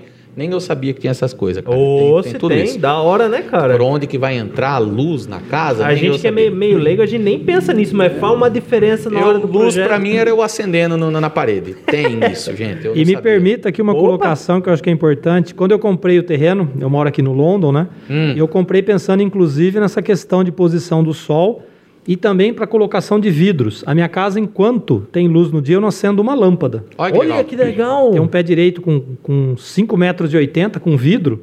Então ele ilumina todos os ambientes. Então é muito importante na hora de fazer a sua casa, pensando, pensando até de um ponto de vista ecológico, para economizar energia, Claro. que cada dia está mais cara Né? você pensar numa pessoa que pode fazer um projeto desse, porque ela vai tornar sua casa mais bela e mais funcional. É verdade. E economia pro seu bolso, né? show de então, bola. E se você for fazer aí, dependendo do projeto que você for fazer, se você fizer com um arquiteto, aí você vai precisar de um engenheiro para assinar a sua obra. O Gidielso já cuida de tudo isso para você porque ele é engenheiro. Então, você quer conhecer mais? Tem o link, o QR Code aqui na tela. Se você estiver assistindo pelo computador ou na televisão, é só colocar aí o seu celular aqui que ele já vai redirecionar você para você ver o trabalho dele lá no Instagram dele. É muito bom o trabalho dele. Gedielson, Engenharia e Arquitetura para sua construção. Tem link na descrição também. E para finalizar, detecta monitoramento de alarmes 24 horas e rastreamento de veículos. Então a gente fala bastante de monitoramento, mas com a Detecta você também pode rastrear os seus veículos. Inclusive, se você for um empresário, você pode rastrear sua frota inteira, saber ali aonde sua frota está andando, para que lado ela tá, né? Isso protege contra furto, né? Protege também às vezes até uma segurança a mais aí para sua frota. Na Detecta, então, você pode proteger a sua casa, a sua empresa e até né, a sua propriedade rural. Né? Olha que legal. É, a Detecta também conta com toda a linha CFTV, ou seja, é aquele acesso que você tem via celular para você monitorar ali a sua casa, a sua propriedade. Na Detecta você também tem proteção de muros, é, sensores perimetrais, ou seja, né, você tem a sua casa, se alguém passar por aquele sensor, você é avisado. Cercas elétricas e até aquela famosa concertina clipada dupla, é aquele arame enfarpado um pouco mais power, né? Na Detecta, o seu monitoramento então é mobile. Pelo celular mesmo você controla tudo, vê tudo, ativa alarme, desativa alarme, inibe sensor, des- desinibe sensor, então você faz tudo É rapidinho muito legal. ali. Tá tudo hoje, tá tudo muito integrado, né, com a famosa internet das coisas. Eu uso bastante. É. Segurança não é força, é estratégia, com certeza. Detecta monitoramento de alarmes 24 horas. Tá precisando? Pede um orçamento, é sem compromisso. O pessoal vai lá na sua casa, vê o que precisa ser feito, faz um orçamento e aí você decide. Para saber mais, detectamonitoramento.com.br. Tem aqui o QR Code. Tá com o QR Code, Helena? Beleza? E tem também telefone e link aqui na descrição para você entrar em contato se você quer de Bitinga, beleza? Eu acho que ele atende a região aqui também. Atende. isso aí. Onde você ligar e chamar, ele vai. É isso. Fraude. É isso, Frauso. Muito, obrigado. obrigado. por você ter vindo, bater esse papo com a gente. Não é sempre, cara, É que a gente tem a oportunidade de conversar com o vice-prefeito da cidade. Poxa vida. Né? E tá levando esse conteúdo aí pra vocês. Então, muito obrigado por você ter vindo. Esse é, É. o momento que você tem pra se despedir do pessoal. A porta está aberta. É verdade. Sempre que você precisar de nós, nós estaremos aqui. Sempre que a prefeitura quiser bater um papo com a gente, discutir alguma coisa, até envolvendo a população, nós estamos aqui para ouvir e para questionar também. Sim. Né? Ah, eu que quero agradecer o convite, né? Vocês já tinham me convidado em outros momentos, acabou Sim. não dando certo. É, foi uma satisfação, muito tranquilo, muito gostoso o bate-papo aqui. Nem vi que já foram duas horas, Duas né? horas, Só é. nove horas, já foram duas É, horas aí de bate-papo. Nossa, é verdade. Então, foi muito gostoso, nem vi passar tanto tempo assim. E ficamos à disposição. Como a nossa prefeita Cristina sempre fala, né? Transparência total na questão do poder público. Eu acho que não é problema nenhum responder ah, aos questionamentos, como foi a questão aí do recurso. Eu acho que a população tem que cobrar mesmo. Nós só vamos ter um país, uma cidade, um estado melhor quando as pessoas forem mais conscientes. Concordo. Não é só ir na rua e fazer pampeiro, se manifestar. Não, é votar consciente Sim. votou, mesmo não tendo sido o seu candidato que ganhou a eleição, cobrar o candidato, o atual prefeito, deputado, senador, governador, presidente. Até porque o governante Cobrar. não governa só para os seus, Sim, né? ele governa para todos. Exato. Ah, ele foi eleito com 61%, como fomos nós aqui em Bitinga. Mas nós não vamos tocar a cidade para 61% da população, é para 100% da população. Sim. Correto. E temos que absorver né, as críticas, né? E sempre quando forem críticas construtivas, vamos absorver. Não tem problema nenhum falar, ó, errou, vamos dar um passo atrás e corrigir. E muitas vezes, né, as pessoas cobram muito o poder público, mas não fazem a sua parte. Então, cada um fazendo a sua parte, cobrando, fiscalizando. Ah, eu vi um animal na perimetral. Ah, mas por que, que a prefeito, o vice-prefeito não viu? 153, a guarda municipal, cocheiro vem e apreende o animal. Poxa, Então isso é legal. fundamental. Então tem muita coisa. Meio ambiente, pessoas descartando lixo em lugar irregular. Nossa. 153, celular, até faz ligação, né? Aí bate Pois é. foto, filma. Pois é, né? Viu uma pessoa com descrição, fotografa e manda. Ela é multada, né? É multada. Não pode fazer isso. Só que a gente gente. precisa de prova. E às vezes o poder público não está ali, mas o cidadão está. Então, por exemplo, nós temos o aplicativo, qualquer um pode baixar nas, na- nas lojas aí da, da App Store, essa Aham. história toda, que chama E-Ouve. E-Ouve. Uhum. É um aplicativo que você baixa no celular e você pode fazer denúncias anônimas sobre assuntos diversos. Então, você pegou uma situação irregular de um animal ou qualquer assunto, lixo, alguma coisa, você pode bater uma foto e manda direto, vai parar lá na prefeitura isso. Olha que legal. Da prefeitura daqui? Daqui, chama E-Ouve. Nossa. Só você abaixa esse aplicativo no celular e pode fazer isso. Se você quiser, ele georreferencia o ponto, aí você vai. E é muito fácil de, de, de utilizar. Nós temos 0800, né? 0800 774 1441, que também está aberto para fazer denúncia. E nós estamos, a nossa prefeita é muito acessível, né? Quem conhece ela sabe, ela tem aí muitos seguidores, então entra em contato, passa a informação. Se tiver errado, vamos corrigir, não tem problema nenhum. E cada um, gente, cada um tem, pode e deve ser um fiscal. Cobrar onde o dinheiro foi colocado, cobrar ações para o seu bairro, isso é fundamental. Muitas vezes a gente não consegue passar em todos os lugares, Bitinga já não é uma cidade tão pequena, Aham. e a gente não consegue. Tem um problema no seu bairro, leva lá, que a gente vai tentar resolver da melhor forma possível. Então, eu acho que é isso. A gente tem que ter é, andar no caminho certo, trilhar o caminho certo, que a gente com certeza vai mudar. Temos que deixar né, um país, uma cidade melhor que nós encontramos. Isso que eu acho que todo mundo certeza. tinha que ter como meta e como objetivo. E a nossa prefeita e a nossa equipe, esse é o nosso objetivo, tá bom? Novamente, muito obrigado pelo, pela, pelo carinho, pela receptividade de vocês aqui. E se quiserem debater alguns outros assuntos em outro momento sobre meio ambiente, gosto muito dessa área. Vamos, vamos sim. Temos trabalhos muito, Muito legais sendo Tem dia, desenvolvidos. tem dia do meio ambiente, não tem não? Nós estamos no mês do meio ambiente, junho, né? Putz, não sabia disso. Tem várias ações ocorrendo em Bitinga, calçada ecológica, plantio de árvores, é, bate-papo com alunos, é, lives que nós estamos fazendo. Então, tem várias ações acontecendo no mês do meio ambiente, junho, né? É, se Deus quiser, vamos colocar, implantar coleta seletiva. Nesse exato momento, Pô, tem uma é legal, hein? licitação. Olha que se bacana. Deus quiser. Nós ficamos quatro anos lutando por isso, não foi fácil.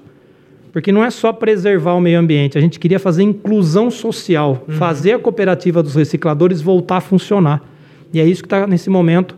Tem uma- um chamamento público né, para voltar a funcionar essa cooperativa. Então, tem várias ações acontecendo no município e que a gente pode vir aqui falar. Meio ambiente, turismo, como vocês falaram, né? Sim. ações aí mais específicas, né? A própria pandemia, os controles, os recursos, as vacinas. Então, eu acho que estamos à disposição, né? E a nossa prefeita, quem sabe, aqui é a próxima também. E fico à disposição de vocês. Opa! Quando vocês acharem pertinente e necessário, Vamos, vamos marcar. estamos sim. aqui. As Oxe, portas um do Brabos estão conversar. abertas. É isso aí. E para você que ficou com a gente aqui até agora, tem bastante gente falando, Daniel, Geraldo, Geraldo meu pai, o André, a Rose, o Thiago Piotto, que chegou aqui também. Ô, Muito Tiago, um abraço, Tiago. Muito obrigado para todos vocês que estão aqui junto com a gente até agora. Muito É obrigado aos nossos patrocinadores, né, que nos Muito ajudam obrigado. aqui. Obrigado ao Ivan. Que mandou um lanche top Mandou demais lanchão nós. aqui. Do Hambúrguer e Co. A gente fala Ivan, né? Daqui a pouco o Ivan vai ter que mudar a lanchonete pra- dele pra Ivan. É, hambúrguer e Companhia. Você procura É. no Instagram lá, hambú- Hambúrguer e Co. É. E agradecer também a Helena, nossa técnica que está aqui hoje. Obrigado, viu, Helena? Cadê a Helena? Mostra aí, mostra você aí pra galera aí. A Helena aparece, o pessoal fica Eita. doido. Ó, ó, ó, ó a nossa ela aí, ó. técnica. Ei, essa é a nossa técnica. Abraço, Helena. Muito obrigado a todo mundo que está participando com a gente. Helena As... Astolfi, parabéns, Dona Frauso. Helena. Um abraço, dona Helena. Mandando um abraço para você aqui. Muito obrigado. Compartilhe esse vídeo para chegar É no maior aí. número de pessoas que você puder. Se você quiser também nos ajudar Aqueles diretamente, memezinhos- Aqueles memezinhos você compartilha, né? Vamos compartilhar uma coisa boa aqui. se você quiser também nos ajudar diretamente, você também pode se tornar membro do nosso canal. Aqui em algum lugar aqui embaixo aí no seu na sua É. tela tá aparecendo um botãozinho seja membro Por aqui. por apenas 7,99. 7,99 é muito menos que um lanche, muito menos que qualquer coisa. Você ajuda a gente a manter isso aqui em O que, funcionamento. que a tá pessoa bom? ganha ajudando a gente, Luciano? A pessoa ganha conteúdo exclusivo. É Você- verdade. Tem, tem um monte de coisa. Tem um videozinho aqui no canal, dá uma procurada lá que agora eu já esqueci. É. Mas é- nós vamos é começar. No- no- ajuda a gente a trazer esses brabos que estão aqui com a É gente. verdade, é verdade. Ajuda a gente a trazer mais pessoas aqui e nós vamos começar também a produzir conteúdo exclusivo Ô, louco, meu. aqui no nosso canal para os é membros. isso, então nós vamos fazer umas Uhum. matérias bem legais aí aqui na nossa cidade, em lugares que tem aqui, que às vezes você não conhece, vai passar a conhecer a partir desse conteúdo que a gente vai fazer. Certo? Show. Mais uma vez então, eu sou o Luciano Nicola E eu sou o Wesley Lourenço. e este foi mais um episódio do, Brabos Podcast. Podcast. É isso Boa aí. noite. Boa sexta pra vocês. Valeu. Boa noite, um abraço. Abraço. Você ouviu.